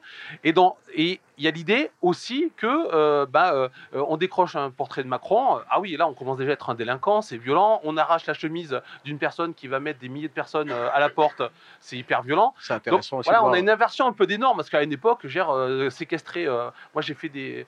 Moi, j'ai séquestré le CA de mon université quand j'étais militant syndical étudiant. Ça passait crème, quoi. C'était, l'habitude. même, parlait. même les présidents d'université, bon, ah, c'est pas bien les étudiants. Hein. Bon, après, ils allaient dans leur bureau. Nous, on gardait le- le- la salle du CA pendant toute la nuit. Alors, il y avait un peu un jeu de dupes, mais c'était accepté. Aujourd'hui, aujourd'hui, dès qu'on commence à mettre un piquet de grève au début, euh, à l'entrée de sa fac, on se retrouve avec un escadron de CRS. Donc, on voit quand même l'évolution euh, par, rapport, euh, par rapport à ça. Alors après, effectivement, quel, quel ordre en fait on maintient avec ça? Je, reviens à ce que je disais sur, la, naissance de la police. La police, elle a été créée à la fois pour protéger les gens, parce qu'il y avait un vrai besoin de protéger euh, sous la monarchie absolue les gens de la criminalité, parce que les gens mouraient dans les rues, hein, euh, ils se faisaient poignarder pour euh, quelques, sous. Euh, et en même temps, c'était aussi pour protéger le pouvoir. Et il faut accepter, euh, moi souvent je le dis aux collègues, hein, mais il faut accepter cette double nature. Malheureusement, il faut l'accepter pour ensuite mieux la changer. Parce que forc- forcément, si on est toujours, quand on est policier braqué en disant Ah ben non, moi je suis juste là pour protéger les gens, on oublie totalement cet aspect de la police qui, effectivement, est là pour maintenir un ordre qui est l'ordre capitaliste, qui est un ordre inégalitaire. Et le capitalisme, ça apporte de la souffrance, de la souffrance sociale, ça, apporte de la souffrance au niveau de la justice, euh, des inégalités, etc. etc. Euh, si, on, si ça, on ne le comprend pas, effectivement, je pense on passe, euh, on passe, à côté de, on passe à côté de ça. Après, je précise quand même, quand le policier se lève le matin, il n'est pas là en train de se dire Oh là, je suis un chien de garde du capitalisme, je suis content, je vais défendre McDo. C'est pas du tout son propos. Et on parle de gens, euh, de, on, a, on a évoqué les termes d'insurrection, de, de révolte, de révolution. Euh, C'est un discours que j'entends aussi dans la police. Hein. Les collègues qui disent Ah oui, là, il faudrait vraiment qu'on qu'on fasse une révolution, il y en a marre, les politiques, de toute façon, ils s'en fichent de nous. Donc, ce débat-là, il existe aussi de manière très, euh, très prenante dans, la police, parce que ce sont des citoyens comme les autres, c'est de la classe moyenne, donc ils sont aussi pressurés par un certain nombre de, politiques libérales, et eux aussi voudraient que les choses elles changent. Après, ça dépend quel type de révolution on veut. Voilà, c'est entre la révolution euh, euh, où on, va euh, euh, aller vers la justice sociale et la révolution, on va mettre en place un fascisme, c'est pas la même chose. Donc ça dépend comment on, va, comment on voit le concept de révolution. C'est intéressant aussi de voir la communication de la préfecture de police ces derniers jours, euh, qui va comparer des blessures de manifestants avec euh, des photos de vitrines brisées. En fait, on a l'impression qu'on met sur la le même plan. C'est la même chose, c'est-à-dire qu'on on essaye de, de créer un amalgame, un gloubi-boulga de violence où effectivement on va amalgamer le- le- une violence que peut être- qui peut être subie par euh, un, un policier euh, à, euh, à ce que va subir un abribus. Voilà. Donc euh, bon, on est désolé pour la famille de l'abribus, mais quand même, euh, à un moment donné, il faut avoir quand même une, une échelle, une échelle de normes par rapport à, euh, au type de violence qu'on a. Mais c'est normal, le pouvoir, c'est son, c'est son jeu, que de créer une confusion pour garder le, pou- le- le monopole légitime de la violence, même s'il en fait parfois un usage illégitime, en tout cas politiquement. Almami, c'est un constat que vous partagez? Que ouais, je, je, je fais le même constat. Je, je, je dirais pour euh, revenir sur le maintien de l'ordre euh, et pour euh, répondre à la question, euh, j'ai vite compris qu'on voulait que je reste à ma place. Mais cette place-là, euh, j'ai mis du temps à comprendre de quelle place il s'agissait. Euh, par exemple, localement, euh, c'était en 2008, je crois, j'ai décidé de, créer une liste au, au municipal de 2008. Et ça a été ma réponse aux nombreuses années où les élus me pointaient du doigt comme un extrémiste communautaire, parce qu'ils trouvaient illogique que dans le quartier où on nous avait parqué, ben, on commence à s'organiser entre nous. C'est pas de notre faute s'ils y ont mis euh, majoritairement des Noirs et des Arabes. Euh, et à partir du moment où on a, on a effacé les frontières que, que, que, bah, que cette fameuse société nous impose, puisqu'elle veut qu'on reste chacun dans nos coins, bah là, ça a posé problème. Ça a posé un autre problème. C'est que j'avais décidé, moi, de ne pas rester uniquement avec euh, les habitants de mon quartier. J'avais envie d'aller voir euh, les voisins euh, qui habitent la zone pavillonnaire, les autres qui sont en résidence privée.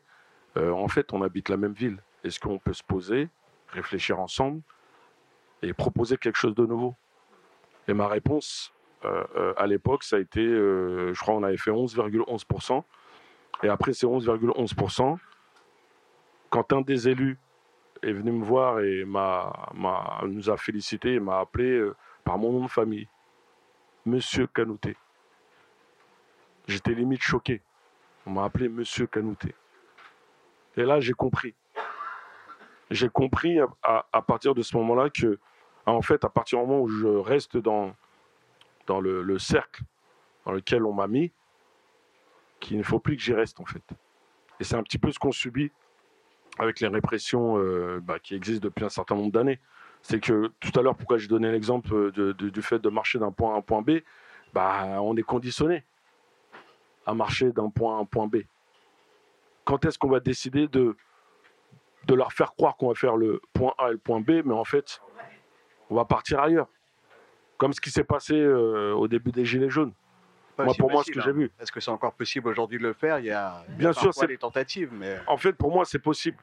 C'est qu'à partir du moment où on se déconnecte de ce que nous renvoient euh, euh, les médias et ce que nous racontent les politiques. Mais quand on voit tous ces mutilés, tous ces blessés, quand on voit un dispositif euh, de maintien de l'ordre qui ferme toutes les rues avec des grilles anti-émeutes, avec un arsenal C'est leur objectif. C'est leur objectif de nous faire peur. Aujourd'hui, quand il y a- y un départ en, en manif sauvage, en tentative de départ euh, de manif sauvage pour dérouter le cortège de la manif, on Et voit je- ces policiers à, métaux qui, à moto qui arrivent. Je vais en venir, c'est parce qu'on n'est pas encore organisé à ce niveau-là. C'est une question d'organisation, une question de, de décider ensemble et, et commence- et commençons à vraiment dialoguer ensemble. C'est-à-dire, quand on aura décidé de mettre nos différences de côté et de se concentrer sur ce qui nous lie et ce qui est en face de nous, bah, là, on pourra parler de, de quelque chose de sérieux. Là, il- je pense que la, la folle qui a parlé de, de- de- de- qui a évoqué le fait qu'il fallait tirer à balles réelles sur les jeunes des quartiers, bah. Une kebab de Oui, voilà. SGP police. C'est-à-dire que je sais que ça démange, ça en démange plus d'un. Et je suis d'accord sur le fait aussi que tous les policiers ne sont pas pareils. Puisqu'effectivement, il y a aussi des policiers qui essaient de faire bouger les choses de l'intérieur, mais on les envoie souvent au placard. Vous voyez ce que je veux dire? Mais c'est pas grave, je sais que ça viendra. Mais nous, citoyens, on est en train d'en prendre plein la gueule. Donc est-ce qu'on va continuer à en manger plein la gueule?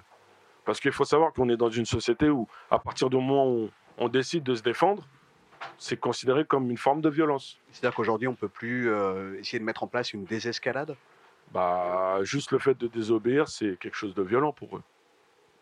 Mais il faut pas qu'on ait peur. Pour moi, il faut pas qu'on ait peur. On doit désobéir et on doit euh, euh, faire front ensemble, mais dans l'unité. Et là, pour moi, on est encore trop dispersés. Et ça les arrange.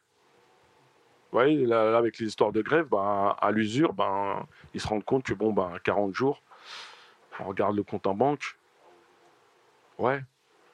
Ouais, quand on a des enfants à la maison, quand euh, ben il y a, des- loyers à payer, il y a des charges et tout. Ouais. Mais à un moment donné, euh, je pense que ça. Il faut pas qu'on attende à ce que ça touche. Ça touche, euh, ça touche euh, les gens au plus bas. Et c'est ce qui est en train de se, se- se passer. Et, j'ai envie de dire que qu'il faut qu'on cesse de, de, de, de, se mettre la pression, parce que des fois, ben, les dernières manifestations, dès qu'il y avait un mouvement de foule, les gens se mettaient à courir. Non, il faut, qu'on fasse front en réalité.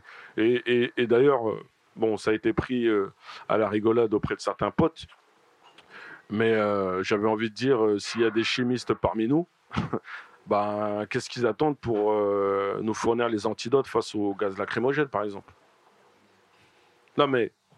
D'ailleurs, on le voit hein, dans le Non, mais la réflexion, va jusqu'à là. C'est-à-dire de plus que. plus de personnes avec des Quand, masques. quand- euh, de quand- je parle de moyenne défense, c'est pas uniquement que des masques. Mais, mais c'est quelque chose qui commence d'ailleurs à se faire. Quand on va en manifestation aujourd'hui, euh, c'est euh, parfois avec des pipettes de sérum physiologique, euh, avec du malox, avec des lunettes de natation. ça, c'est mignon, c'est mignon. C'est un minimum. Alors après, mais c'est vrai que les mignon. gens, Vous voyez ce les que je veux gens dire essayent de s'adapter aussi. D'ailleurs, quand j'entends qu'il y a des nouvelles commandes de, de, de- de LBD ou autres, Hmm.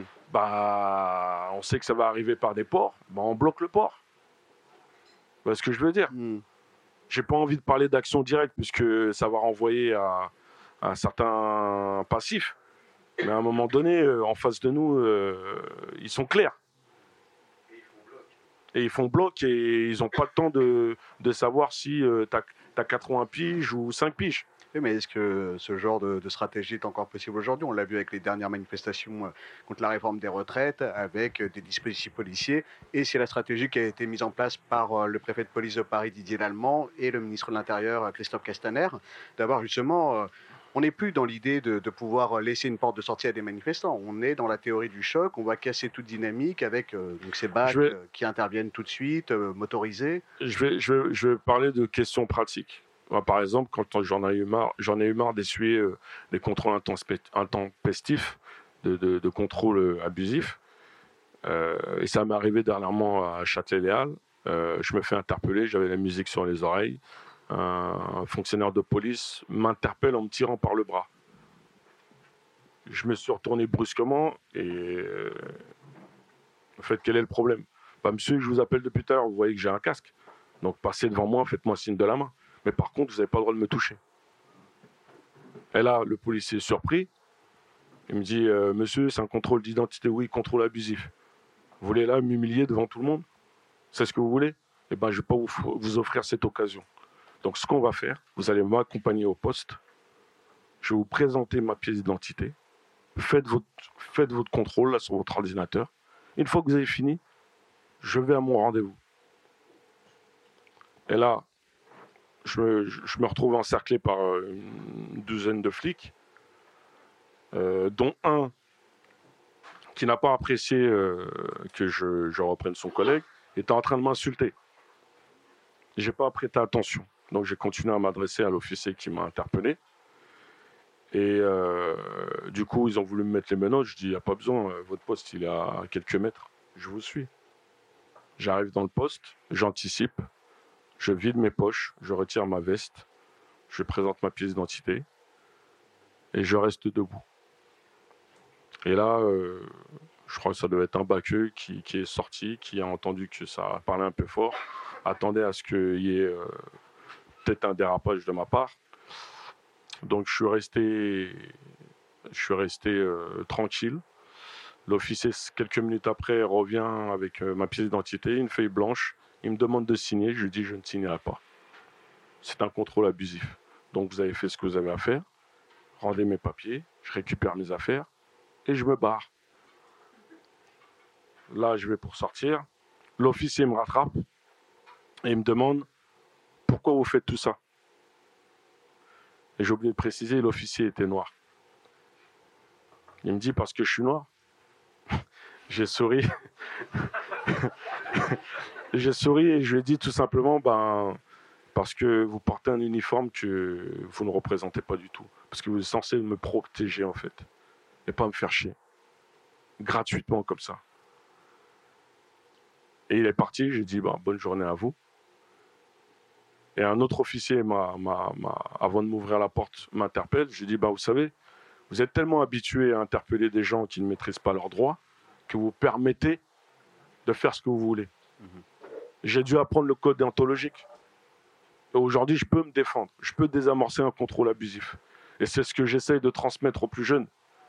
Et leur faire comprendre que quand vous maîtrisez vos, dro- vos droits, et puis ben, le code déontologique, puisque la vie, c'est une histoire de code, quand vous maîtrisez les codes, eh ben, vous vous retrouvez avec euh, euh, des outils et des armes de défense sans violence, sans agressivité, et euh, tout simplement avec intelligence. Et j'en ai eu, j'en ai, j'en ai eu à, comment dire, à, me dire que en réalité, on doit euh, euh, bah, se former et se préparer à, à- à se défendre, en fait, parce que j'ai envie de poser une question qui nous protège de la police En réalité, personne. On est les seuls à pouvoir se protéger aujourd'hui de cette police qui agit euh, aux ordres de la répression euh, républicaine, tout simplement. Donc, euh, certains vont dire oui, mais euh, attention avec ce que vous dites, ça fait penser un petit peu au mouvement des Black Blocs et ainsi de suite. Mais moi, je ne vous parle pas des Black Blocs, moi, je, vous dis tout simplement que quand je, me retrouve face à un policier qui est prêt à en découdre, bah, on m'a appris certaines techniques au niveau des, arts martiaux, comment bloquer un coup de matraque. Mais je sais qu'en en bloquant un coup de matraque, ce qui m'est arrivé aussi, c'est qu'on va me mettre un outrage et rébellion. Alors que j'ai fait que protéger ma tête. Et c'est ce qu'ils ne veulent pas. C'est-à-dire, quand il y a un coup de matraque qui arrive, ben, en gros, je dois rester droit comme un i et je vous laisse m'ouvrir le crâne. Bon, aujourd'hui, je dis non. Et je continuerai encore aujourd'hui. Ben, hier, j'étais avec un ami qui est prof de judo. Il m'apprenait encore hier euh, des techniques euh, pour éviter de se faire mal. Et manif, j'ai mangé des coups de matraque. J'ai été parfumé à plusieurs reprises. Je suis habitué. Mais euh, euh, euh, aujourd'hui, cette répression-là, c'est pour faire peur. Et j'ai envie de dire, bon, pas tous les policiers, mais malheureusement, la répression qui est mise au jour aujourd'hui, c'est pour moi, c'est du terrorisme. C'est une forme de terrorisme. Il ne faut pas avoir peur de le dire. Et à la tête du pouvoir, on a des terroristes. Justement, on va, en parler de, ce pouvoir. Dernièrement, il a pris la parole ces derniers jours. Je me tourne euh, vers Violette, euh, notamment à l'occasion de, la présentation des vœux pour l'année 2020. Euh, on a cru entendre un léger, très léger changement dans un certain discours politique, un appel à l'exemplarité de la part du président Emmanuel Macron, du ministre de l'Intérieur Christophe Castaner. Est-ce que après avoir lâché la bride pendant des années et plus récemment en tout cas euh, sous, euh, sous cette présidence euh, depuis euh, 2018, est-ce que après avoir lâché la bride, il y a un changement? Et si oui, il est dû à quoi? Il y a un changement, c'est taper pas trop fort, quoi. C'est à peu près tout ce qu'on peut dire de ce qui a été dit dans ce discours des vœux. Non, au contraire, la parole d'autorité politique est plutôt très offensive. Euh, c'est-à-dire qu'elle euh, euh, elle a plutôt tendance, un, à dénier, nier les violences policières, où ça, des violences policières, ça n'existe pas, et deux, à décrédibiliser systématiquement les victimes. Il y a un troisième élément fondamental dans ce discours politique sur des violences qui pourraient être commises par la police, toujours au conditionnel d'ailleurs, ça a été de dire oui, mais voici les conditions dans lesquelles s'exerce le maintien de l'ordre. Ce sont des policiers qui prennent euh, des pipitoffs ou des cacatoffs dans la tête. Je vous laisse imaginer ce que c'est. C'est aussi euh, dégoûtant que voilà, le mot le suggère. Euh, c'est des policiers qui se prennent des coups, euh, des cocktails Molotov aussi, euh, qui se font insulter toute la journée. Euh, oui, c'est vrai que de rester dans un quart de CRS euh, chauffé à 40 degrés euh, pendant 12 heures euh, et puis de sortir de là et de se faire insulter, certes, euh, bien sûr, c'est certainement désagréable. Ça n'est pas la même chose euh, que euh, la différence entre un policier qui, certes, vit une situation désagréable, voire potentiellement dangereuse, et euh, un manifestant qui est totalement désarmé. Il y a quand même une disproportion, là, un déséquilibre, une asymétrie qu'il est étrange de ne pas retrouver ensuite dans le discours politique. Après, c'est compliqué parce que il y a une sorte, et ça, je vous invite à lire et à écouter le chercheur Christian Moina, qui en a un peu parlé et puis qui, euh, connaît un peu son affaire, euh, lui, il dit, il parle d'une forme d'emprise aussi euh, de certains syndicats de police euh, sur, euh, sur l'intérieur. C'est-à-dire, vous avez certainement vu ça juste avant euh, l'une des grandes manifestations euh, de la réforme des retraites, euh, les CRS qui ont posé les casques et qui ont dit, vous gardez notre régime, sinon on n'y va plus. Voilà, donc ça c'est la super menace de on va plus faire le MO euh, pour protéger euh, euh, les institutions. Et donc, eh bien, de manière extrêmement étrange, leur statut a été préservé. Voilà, donc c'est un, comme a dit un député de la République En Marche, c'est un régime universel, mais il n'est pas uniforme. Voilà. Donc en tout cas, il n'est pas uniforme pour la police, puisque euh, à partir du moment des CRS du syndicat de police Alliance, que c'est eux qui ont organisé l'action, ont menacé très clairement euh, le ministère de l'Intérieur de ne pas assurer le maintien de l'ordre. Globalement, ils ont vu leurs revendications satisfaites. C'est quand même un rapport un peu bizarre. Enfin, en tout cas, moi, je connais aucun patron euh, qui se plie comme un origami niveau 1 à chaque fois que les salariés menacent de ne pas venir travailler. C'est assez curieux. Donc il y a aussi un rapport qu'il ne faut pas non plus envisager juste de l'intérieur qui dicterait, qui donnerait des ordres euh, de euh, tabasser massivement les manifestants. Ou voilà, c'est pas comme ça que ça se passe en fait. Et il y a aussi à l'inverse, euh, au sein de, l'institution policière, mais je pense que tu pourras en parler euh, mieux que moi, euh, quelque chose aussi qui se joue de eh bien, en fait, on a un, certain pouvoir, de pouvoir, euh, pouvoir de dire euh, on n'y va pas. C'est à double tranchant puisqu'il y a des cas, en tout cas moi des cas qui m'ont été rapportés euh, dans certains services, notamment dans le sud de la France, de policiers qui ne voulaient pas faire de maintien de l'ordre et qui avaient décidé, c'est dans une ville du sud, de, dans un service où ils étaient une quarantaine, de ne pas y aller. Et donc sur 40, une quarantaine d'agents, ils avaient décidé de, ne- pas de se faire porter pâle. Eh bien, leur hiérarchie a fait venir un médecin, les a alignés en rang d'oignon et ils ont fait faire une espèce d'examen, entre guillemets. Ils les ont tous examinés en disant C'est bon, vous êtes, apte- vous êtes pour le service, hop, vous y allez. Voilà, donc c'est aussi comme ça que ça se passe, euh, de, du coup, de ce côté-là du maintien de l'ordre. Donc en fait, il n'y a pas vraiment de dialogue entre le- les hiérarchies et euh, les gens qui sont sur le terrain. C'est un problème quand on parle de violences policières. Parce que les violences policières, en fait, si elles sont niées au niveau de la parole politique et qu'elles ne sont pas discutées entre les pouvoirs et les contre-pouvoirs d'une même institution, il n'y a rien qui bouge, en fait. Voilà, donc oui, blabla, euh, attention, euh, pas taper pas trop fort. Moi, j'ai entendu blablabla. Voilà, c'est à peu près tout ce que j'ai entendu. Et en parlant de blabla, euh, Belle transition. Gaëtan, euh, Gaëtan, toi tu es policier et euh, secrétaire national de Sud Intérieur. On, on parle des syndicats, on a parlé euh, d'alliance avec euh, tout à coup cette épidémie parmi les CRS, notamment 1000 CRS qui se sont fait porter pâle le même jour en laissant à leurs collègues gendarmes le soin d'administrer le maintien de l'ordre. Effectivement, toi tu étais à cette marche, une marche, de- elle s'appelle la marche de la colère. Euh, C'était le 2 octobre dernier. C'est une marche. On a vu près de 24 000 fonctionnaires de police, je crois, à Paris. Euh, on a vraiment euh, eu cette impression aussi que on, peut avoir un discours politique avec Macron, Emmanuel Macron, Christophe Castaner qui disent bon bah là maintenant faut un peu plus d'exemplarité. Est-ce que c'est possible aujourd'hui de, bah, de oui de calmer les choses et de reprendre en main un certain maintien de l'ordre? Après tous ces mois aussi euh, de travail euh, de la part euh, de, ces policiers, de ces fonctionnaires de police, est-ce que c'est aujourd'hui possible de revenir sur ces faits de violence policière, sur cette façon de travailler, alors qu'on a des syndicats qui font une manifestation avec 24 000 personnes dans la rue? Alors, déjà, je Ça marche? Oui. Euh, je précise, euh, je, n'y étais pas parce que Sud Intérieur n'a pas rejoint l'intersyndicale. On a participé aux réunions préparatoires, mais euh, les, mots d'ordre cachés des entourloupes sécuritaires qui ne nous correspondaient pas. Et puis en plus, on sentait que c'était censé être policier, police technique, administratif, police technique et scientifique, administratif, etc.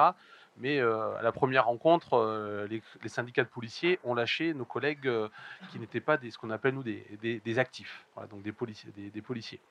Alors, oui, les syndicats sont conscients du poids qu'ils ont. Et les policiers, en revanche, je ne suis pas sûr que eux ils le conçoivent comme ça. Alors, la, la police, c'est une administration quand même extrêmement bizarre. Euh, les, collègues ont très peu confiance dans les syndicats. Euh, ils y adhèrent en masse parce que ça permet, par rapport aux carrières, aux mutations, d'avoir parfois euh, gain de cause. Il n'y a pas en, revanche, des, militants syndicaux euh, qui ont une vraie vocation, je pense que ça reste quand même plutôt, euh, plutôt rare. C'est pour ça d'ailleurs qu'on a parfois des changements, euh, des collègues qui vont changer de syndicat plusieurs fois dans leur carrière, des structures syndicales qui vont piquer le délégué régional, le représentant départemental, et après ils font des annonces. Alors, ce qu'ils aiment, c'est les, tracts avec trois lignes écrits en gros tout en rouge, ou alors annoncer qu'ils ont piqué le délégué départemental du syndicat voisin. Euh, donc le, lien de confiance, il est, euh, il, est très bizarre entre les, policiers et leurs syndicats.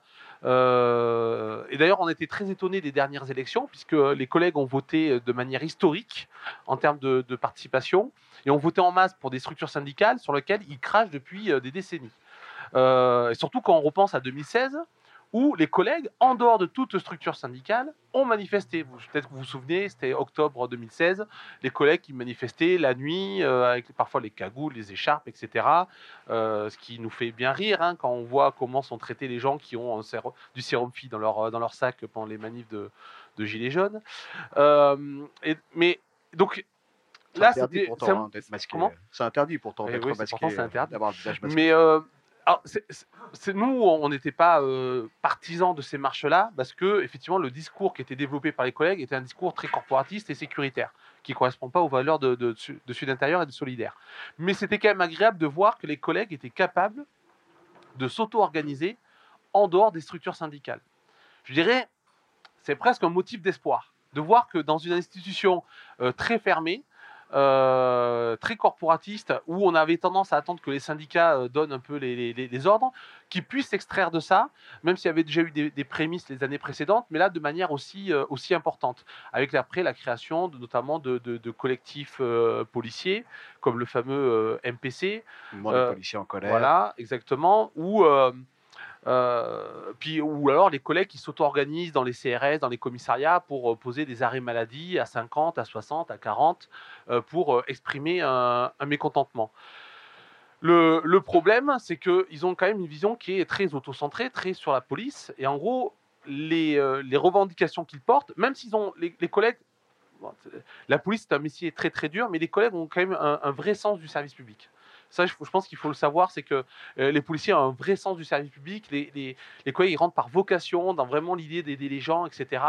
Euh, même si ça peut être assez biaisé par rapport aux documentaires, aux séries, aux, films, à une image idéalisée de la police, euh, on va arrêter les méchants, etc. Mais il y a quand même une vraie volonté de service public. Ça, on peut pas le nier.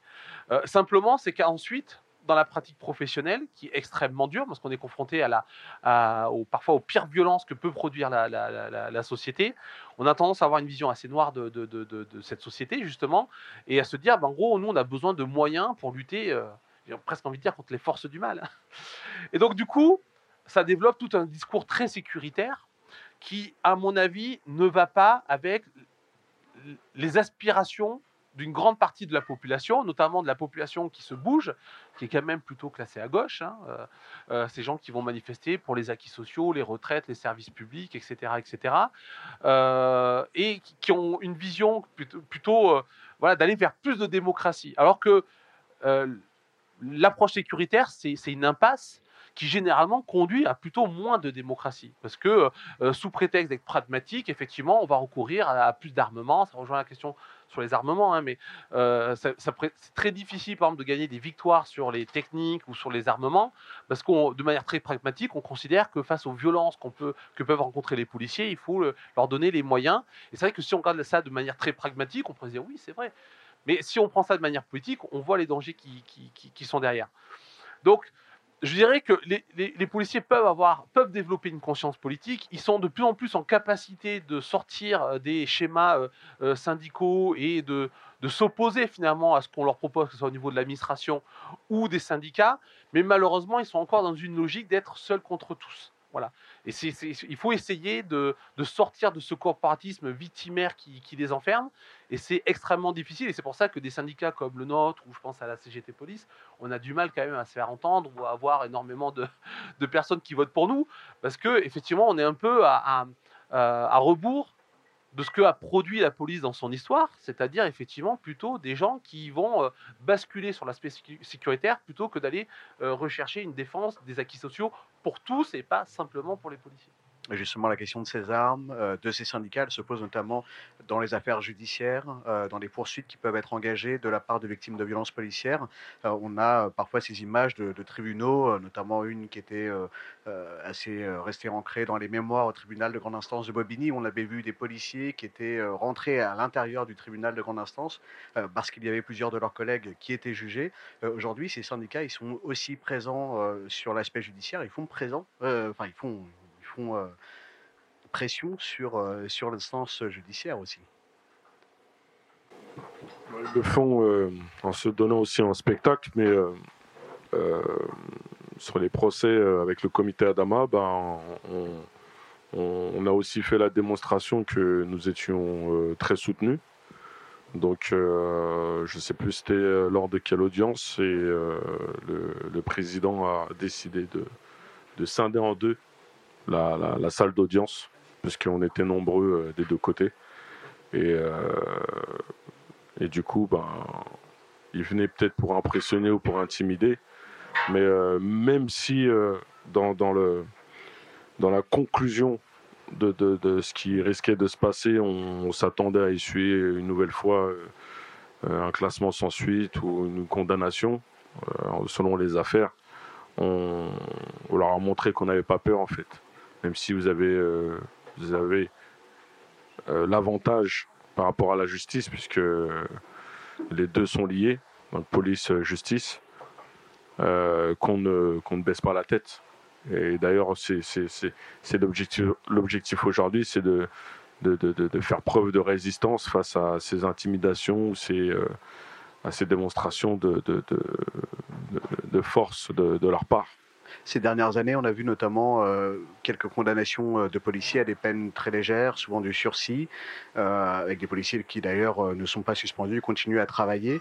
Et on a vu aussi, de la part de certaines victimes de violences policières, une stratégie qui consistait à dire puisqu'on ne peut pas euh, poursuivre au pénal parce que euh, des policiers, des fonctionnaires de police sont euh, quasiment systématiquement innocentés, en tout cas ne font, pas l'objet de poursuites, il y a une stratégie aussi qui a été lancée notamment par l'Assemblée des blessés qui consiste à poursuivre administrativement, à aller au, tribunal administratif, c'est-à-dire que c'est plus le policier lui-même, le fonctionnaire de police, c'est l'État qu'on va C'est poursuivre. l'État oui, qui est poursuivi.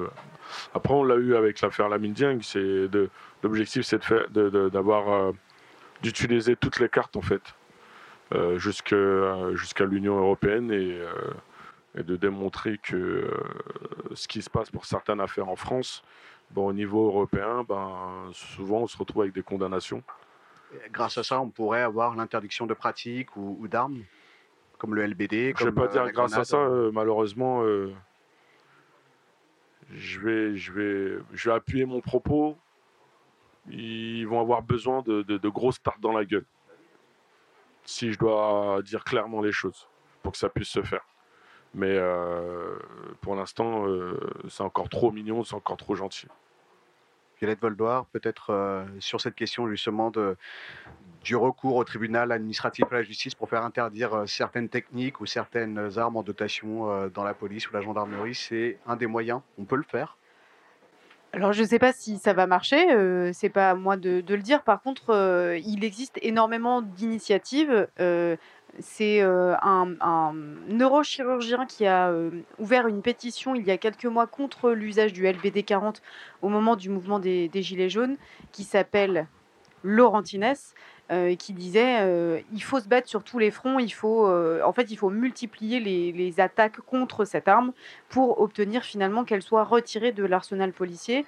Donc, euh, je c'est pas exhaustif la liste que je vais vous donner, mais vous avez une procédure qui a été engagée auprès de l'ONU par des Gilets jaunes, membres du collectif des mutilés pour l'exemple, notamment Patrice Philippe qui a perdu, qui a perdu un œil également au cours d'une manifestation des Gilets jaunes. Ça, globalement, c'est paumé dans les tiroirs de, l'ONU. Ils sont en train de demander des audiences à Michelle Bachelet, ancienne présidente du Chili. Donc, voilà, euh, qui s'y connaît un peu en termes de paix sociale. Euh, il y a aussi des procédures qui ont été engagées euh, par une députée France Insoumise avec Laurentines pour aller un peu plus loin en fait à l'ONU afin de déposer une demande d'interdiction de ces armes. Euh, il y a euh, également des procédures qui ont été euh, déposées, une procédure qui est déposée au, au Conseil d'État, je crois. Enfin voilà, vous avez plusieurs initiatives comme ça. Certaines concernent des institutions internationales, d'autres plutôt des institutions nationales. Mais en fait, elles ont toutes le même point commun, c'est-à-dire de dire cette arme est une arme de guerre, et c'est vrai. Euh, dans la classification internationale, c'est une arme de guerre. Euh, je vous invite à lire les rapports d'Amnesty International qui fait un travail de recensement et de documentation très intéressant euh, à ce niveau-là et qui bosse beaucoup sur les violences policières. Le LBD 40, bien sûr, c'est une arme de guerre. Regardez aussi tout le reste de l'arsenal policier. Il n'y a pas que le LBD 40, il y a toutes ces grenades dont on a parlé, la JLIF 4, les grenades de désencerclement, euh, toutes, ces, grenades qui sont destinées à faire peur. Ces armes, elles sont là pour terroriser. C'est toi qui parlais euh, tout à l'heure de terrorisme. En fait, le mot n'est pas trop faible. Euh, dans la question de l'usage des armes, il y a une dimension de terreur. D'ailleurs, c'est la, je crois que c'est la GLF 4 qui est euh, une grenade euh, à souffle qui produit un, un son euh, qui est supérieur au seuil de douleur qu'une oreille humaine peut supporter. Le surnom de la grenade, c'est le nitrolon 110 d'ailleurs. 110 décibels. C'est 160 décibels alors que le seuil de, de douleur, c'est 110 décibels. Donc, euh, vous pouvez aller ramasser votre tympan un peu plus loin. Euh, mais ces armes, elles sont, euh, entre guillemets, indiscriminées. C'est-à-dire lorsqu'elles sont jetées au milieu d'une foule, ce qui est pas très légal d'ailleurs, puisqu'elles sont censées être tirées en cloche. Euh, eh bien, euh, elles ont euh, pour but de, de disperser une foule.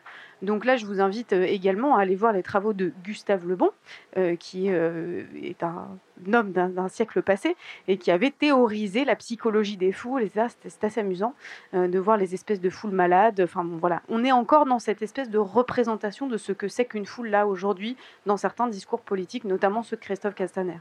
Donc ça, c'est disperser une foule. C'est une arme donc indiscriminée. Vous mangez un peu de gaz lacrymogène dans une manif, vous vous dites, oulala, ça pique un peu, c'est compliqué. Le LBD 40 et toutes les armes qui sont dirigées, c'est une arme discriminante. Donc ça veut dire que ça vous vise, euh, ça vise des gens en particulier. Euh, moi, ce que j'ai pu observer dans les entretiens que j'ai fait passer, euh, que j'ai passé avec des, avec des blessés, c'est que ce sont des gens qui ne s'y attendaient pas, qui ne faisaient rien. Il faisait rien d'autre que d'être là sur un bout de trottoir. Euh, David, il était en train de, euh, de, de- de s'allumer une clope parce qu'il était fatigué de sa journée de gilet jaune, parce qu'il était depuis 6 heures du mat. Il était 16 heures, il n'en pouvait plus. Euh, Alain, il avait, son téléphone était trempé, donc il s'est un peu éloigné de l'Arc de Triomphe et il essayait de rallumer son téléphone quand il a mangé le LBD. Enfin, et des exemples comme ça, je pourrais vous en donner des tas. Le plus récent que vous avez certainement vu passer, c'est cette pauvre dame à qui on fait un croche-patte. Enfin, euh, quelle idée elle est, elle est toute seule en fait. Enfin, elle s'en va, euh, voilà, elle est toute seule. sur- Qu'est-ce qui euh, conduit, euh, qu'est-ce qui conduit à un geste pareil? C'est totalement gratuit. de Zineb Redouane à Marseille qui, qui fermait uniquement ses volets et qui, elle, Zineb contrairement aux blessés, a perdu la vie. Et Voilà. Ginebra Redouane, d'ailleurs, on a vu un autre tir de grenade lacrymogène à Lyon, pas plus tard que, euh, que la semaine dernière, que le 9 janvier. Un tir avec, filmé, euh, un oui, tir- par, un- par, un, par un vidéaste qui, qui, voilà, qui tenait sa caméra. Donc, juste, je conclus là-dessus, mais euh, ces armes, elles ont, elles ont une seule et unique fonction, c'est celle de faire peur. Et euh, pour les blessés, c'est très clair, il s'agit d'en mutiler un pour dissuader les autres.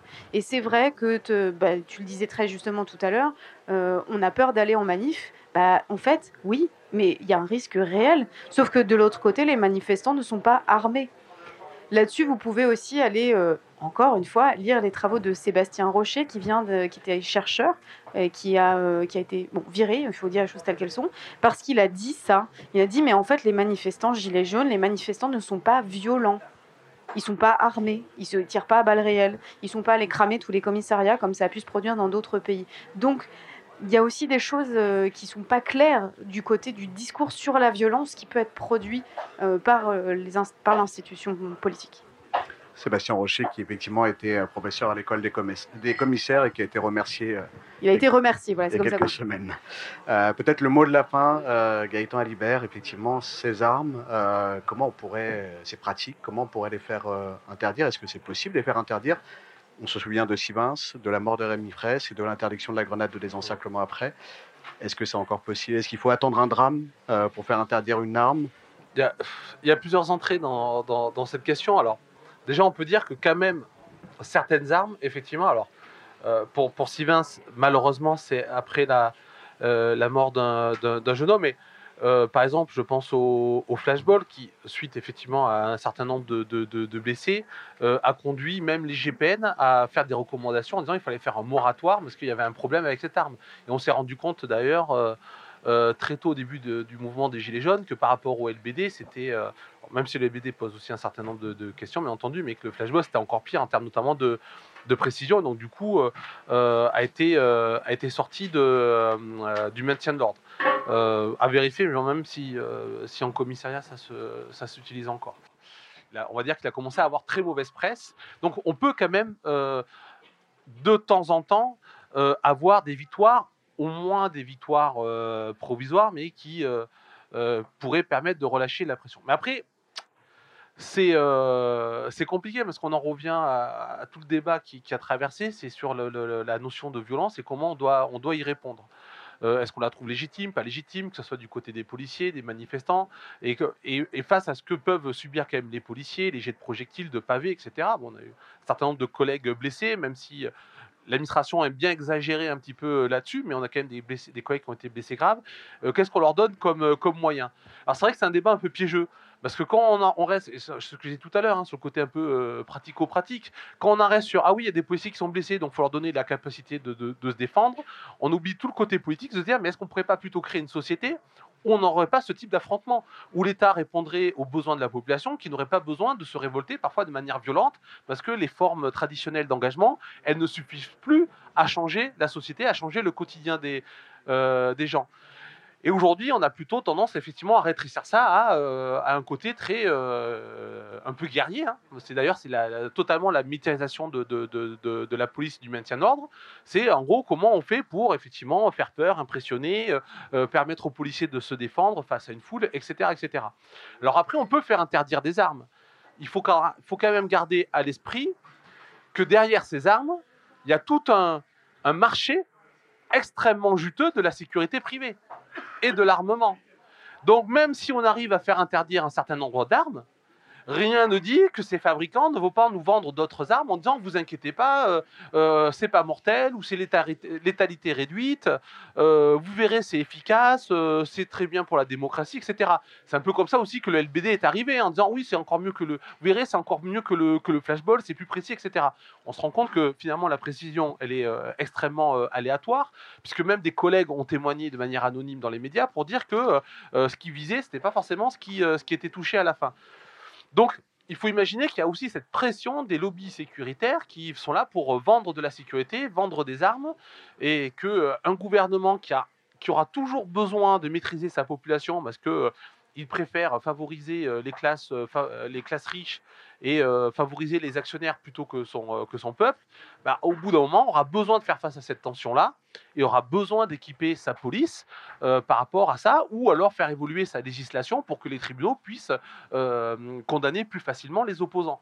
Donc, je pense qu'il faut vraiment avoir ce- ces deux axes de, de travail. C'est comment on peut quand même très rapidement essayer de faire interdire certaines techniques ou certaines armes, mais en même temps, il faut avoir ce débat sur quel type de société on veut et comment on y arrive. Et on en revient donc effectivement au changement d'une d'une société qui soit beaucoup plus juste démocratiquement et socialement. On en revient toujours à cette question. Merci, merci beaucoup à tous les trois. Merci beaucoup. euh, il faut les applaudir.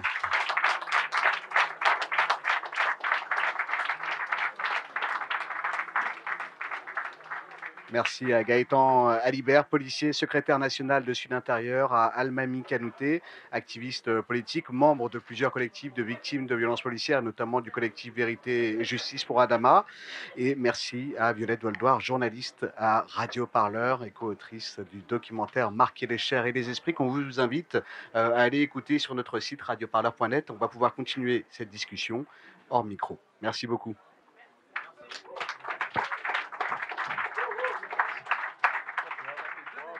Radio Parleur, le son de toutes les luttes. Écoutez-nous sur radioparleur.net.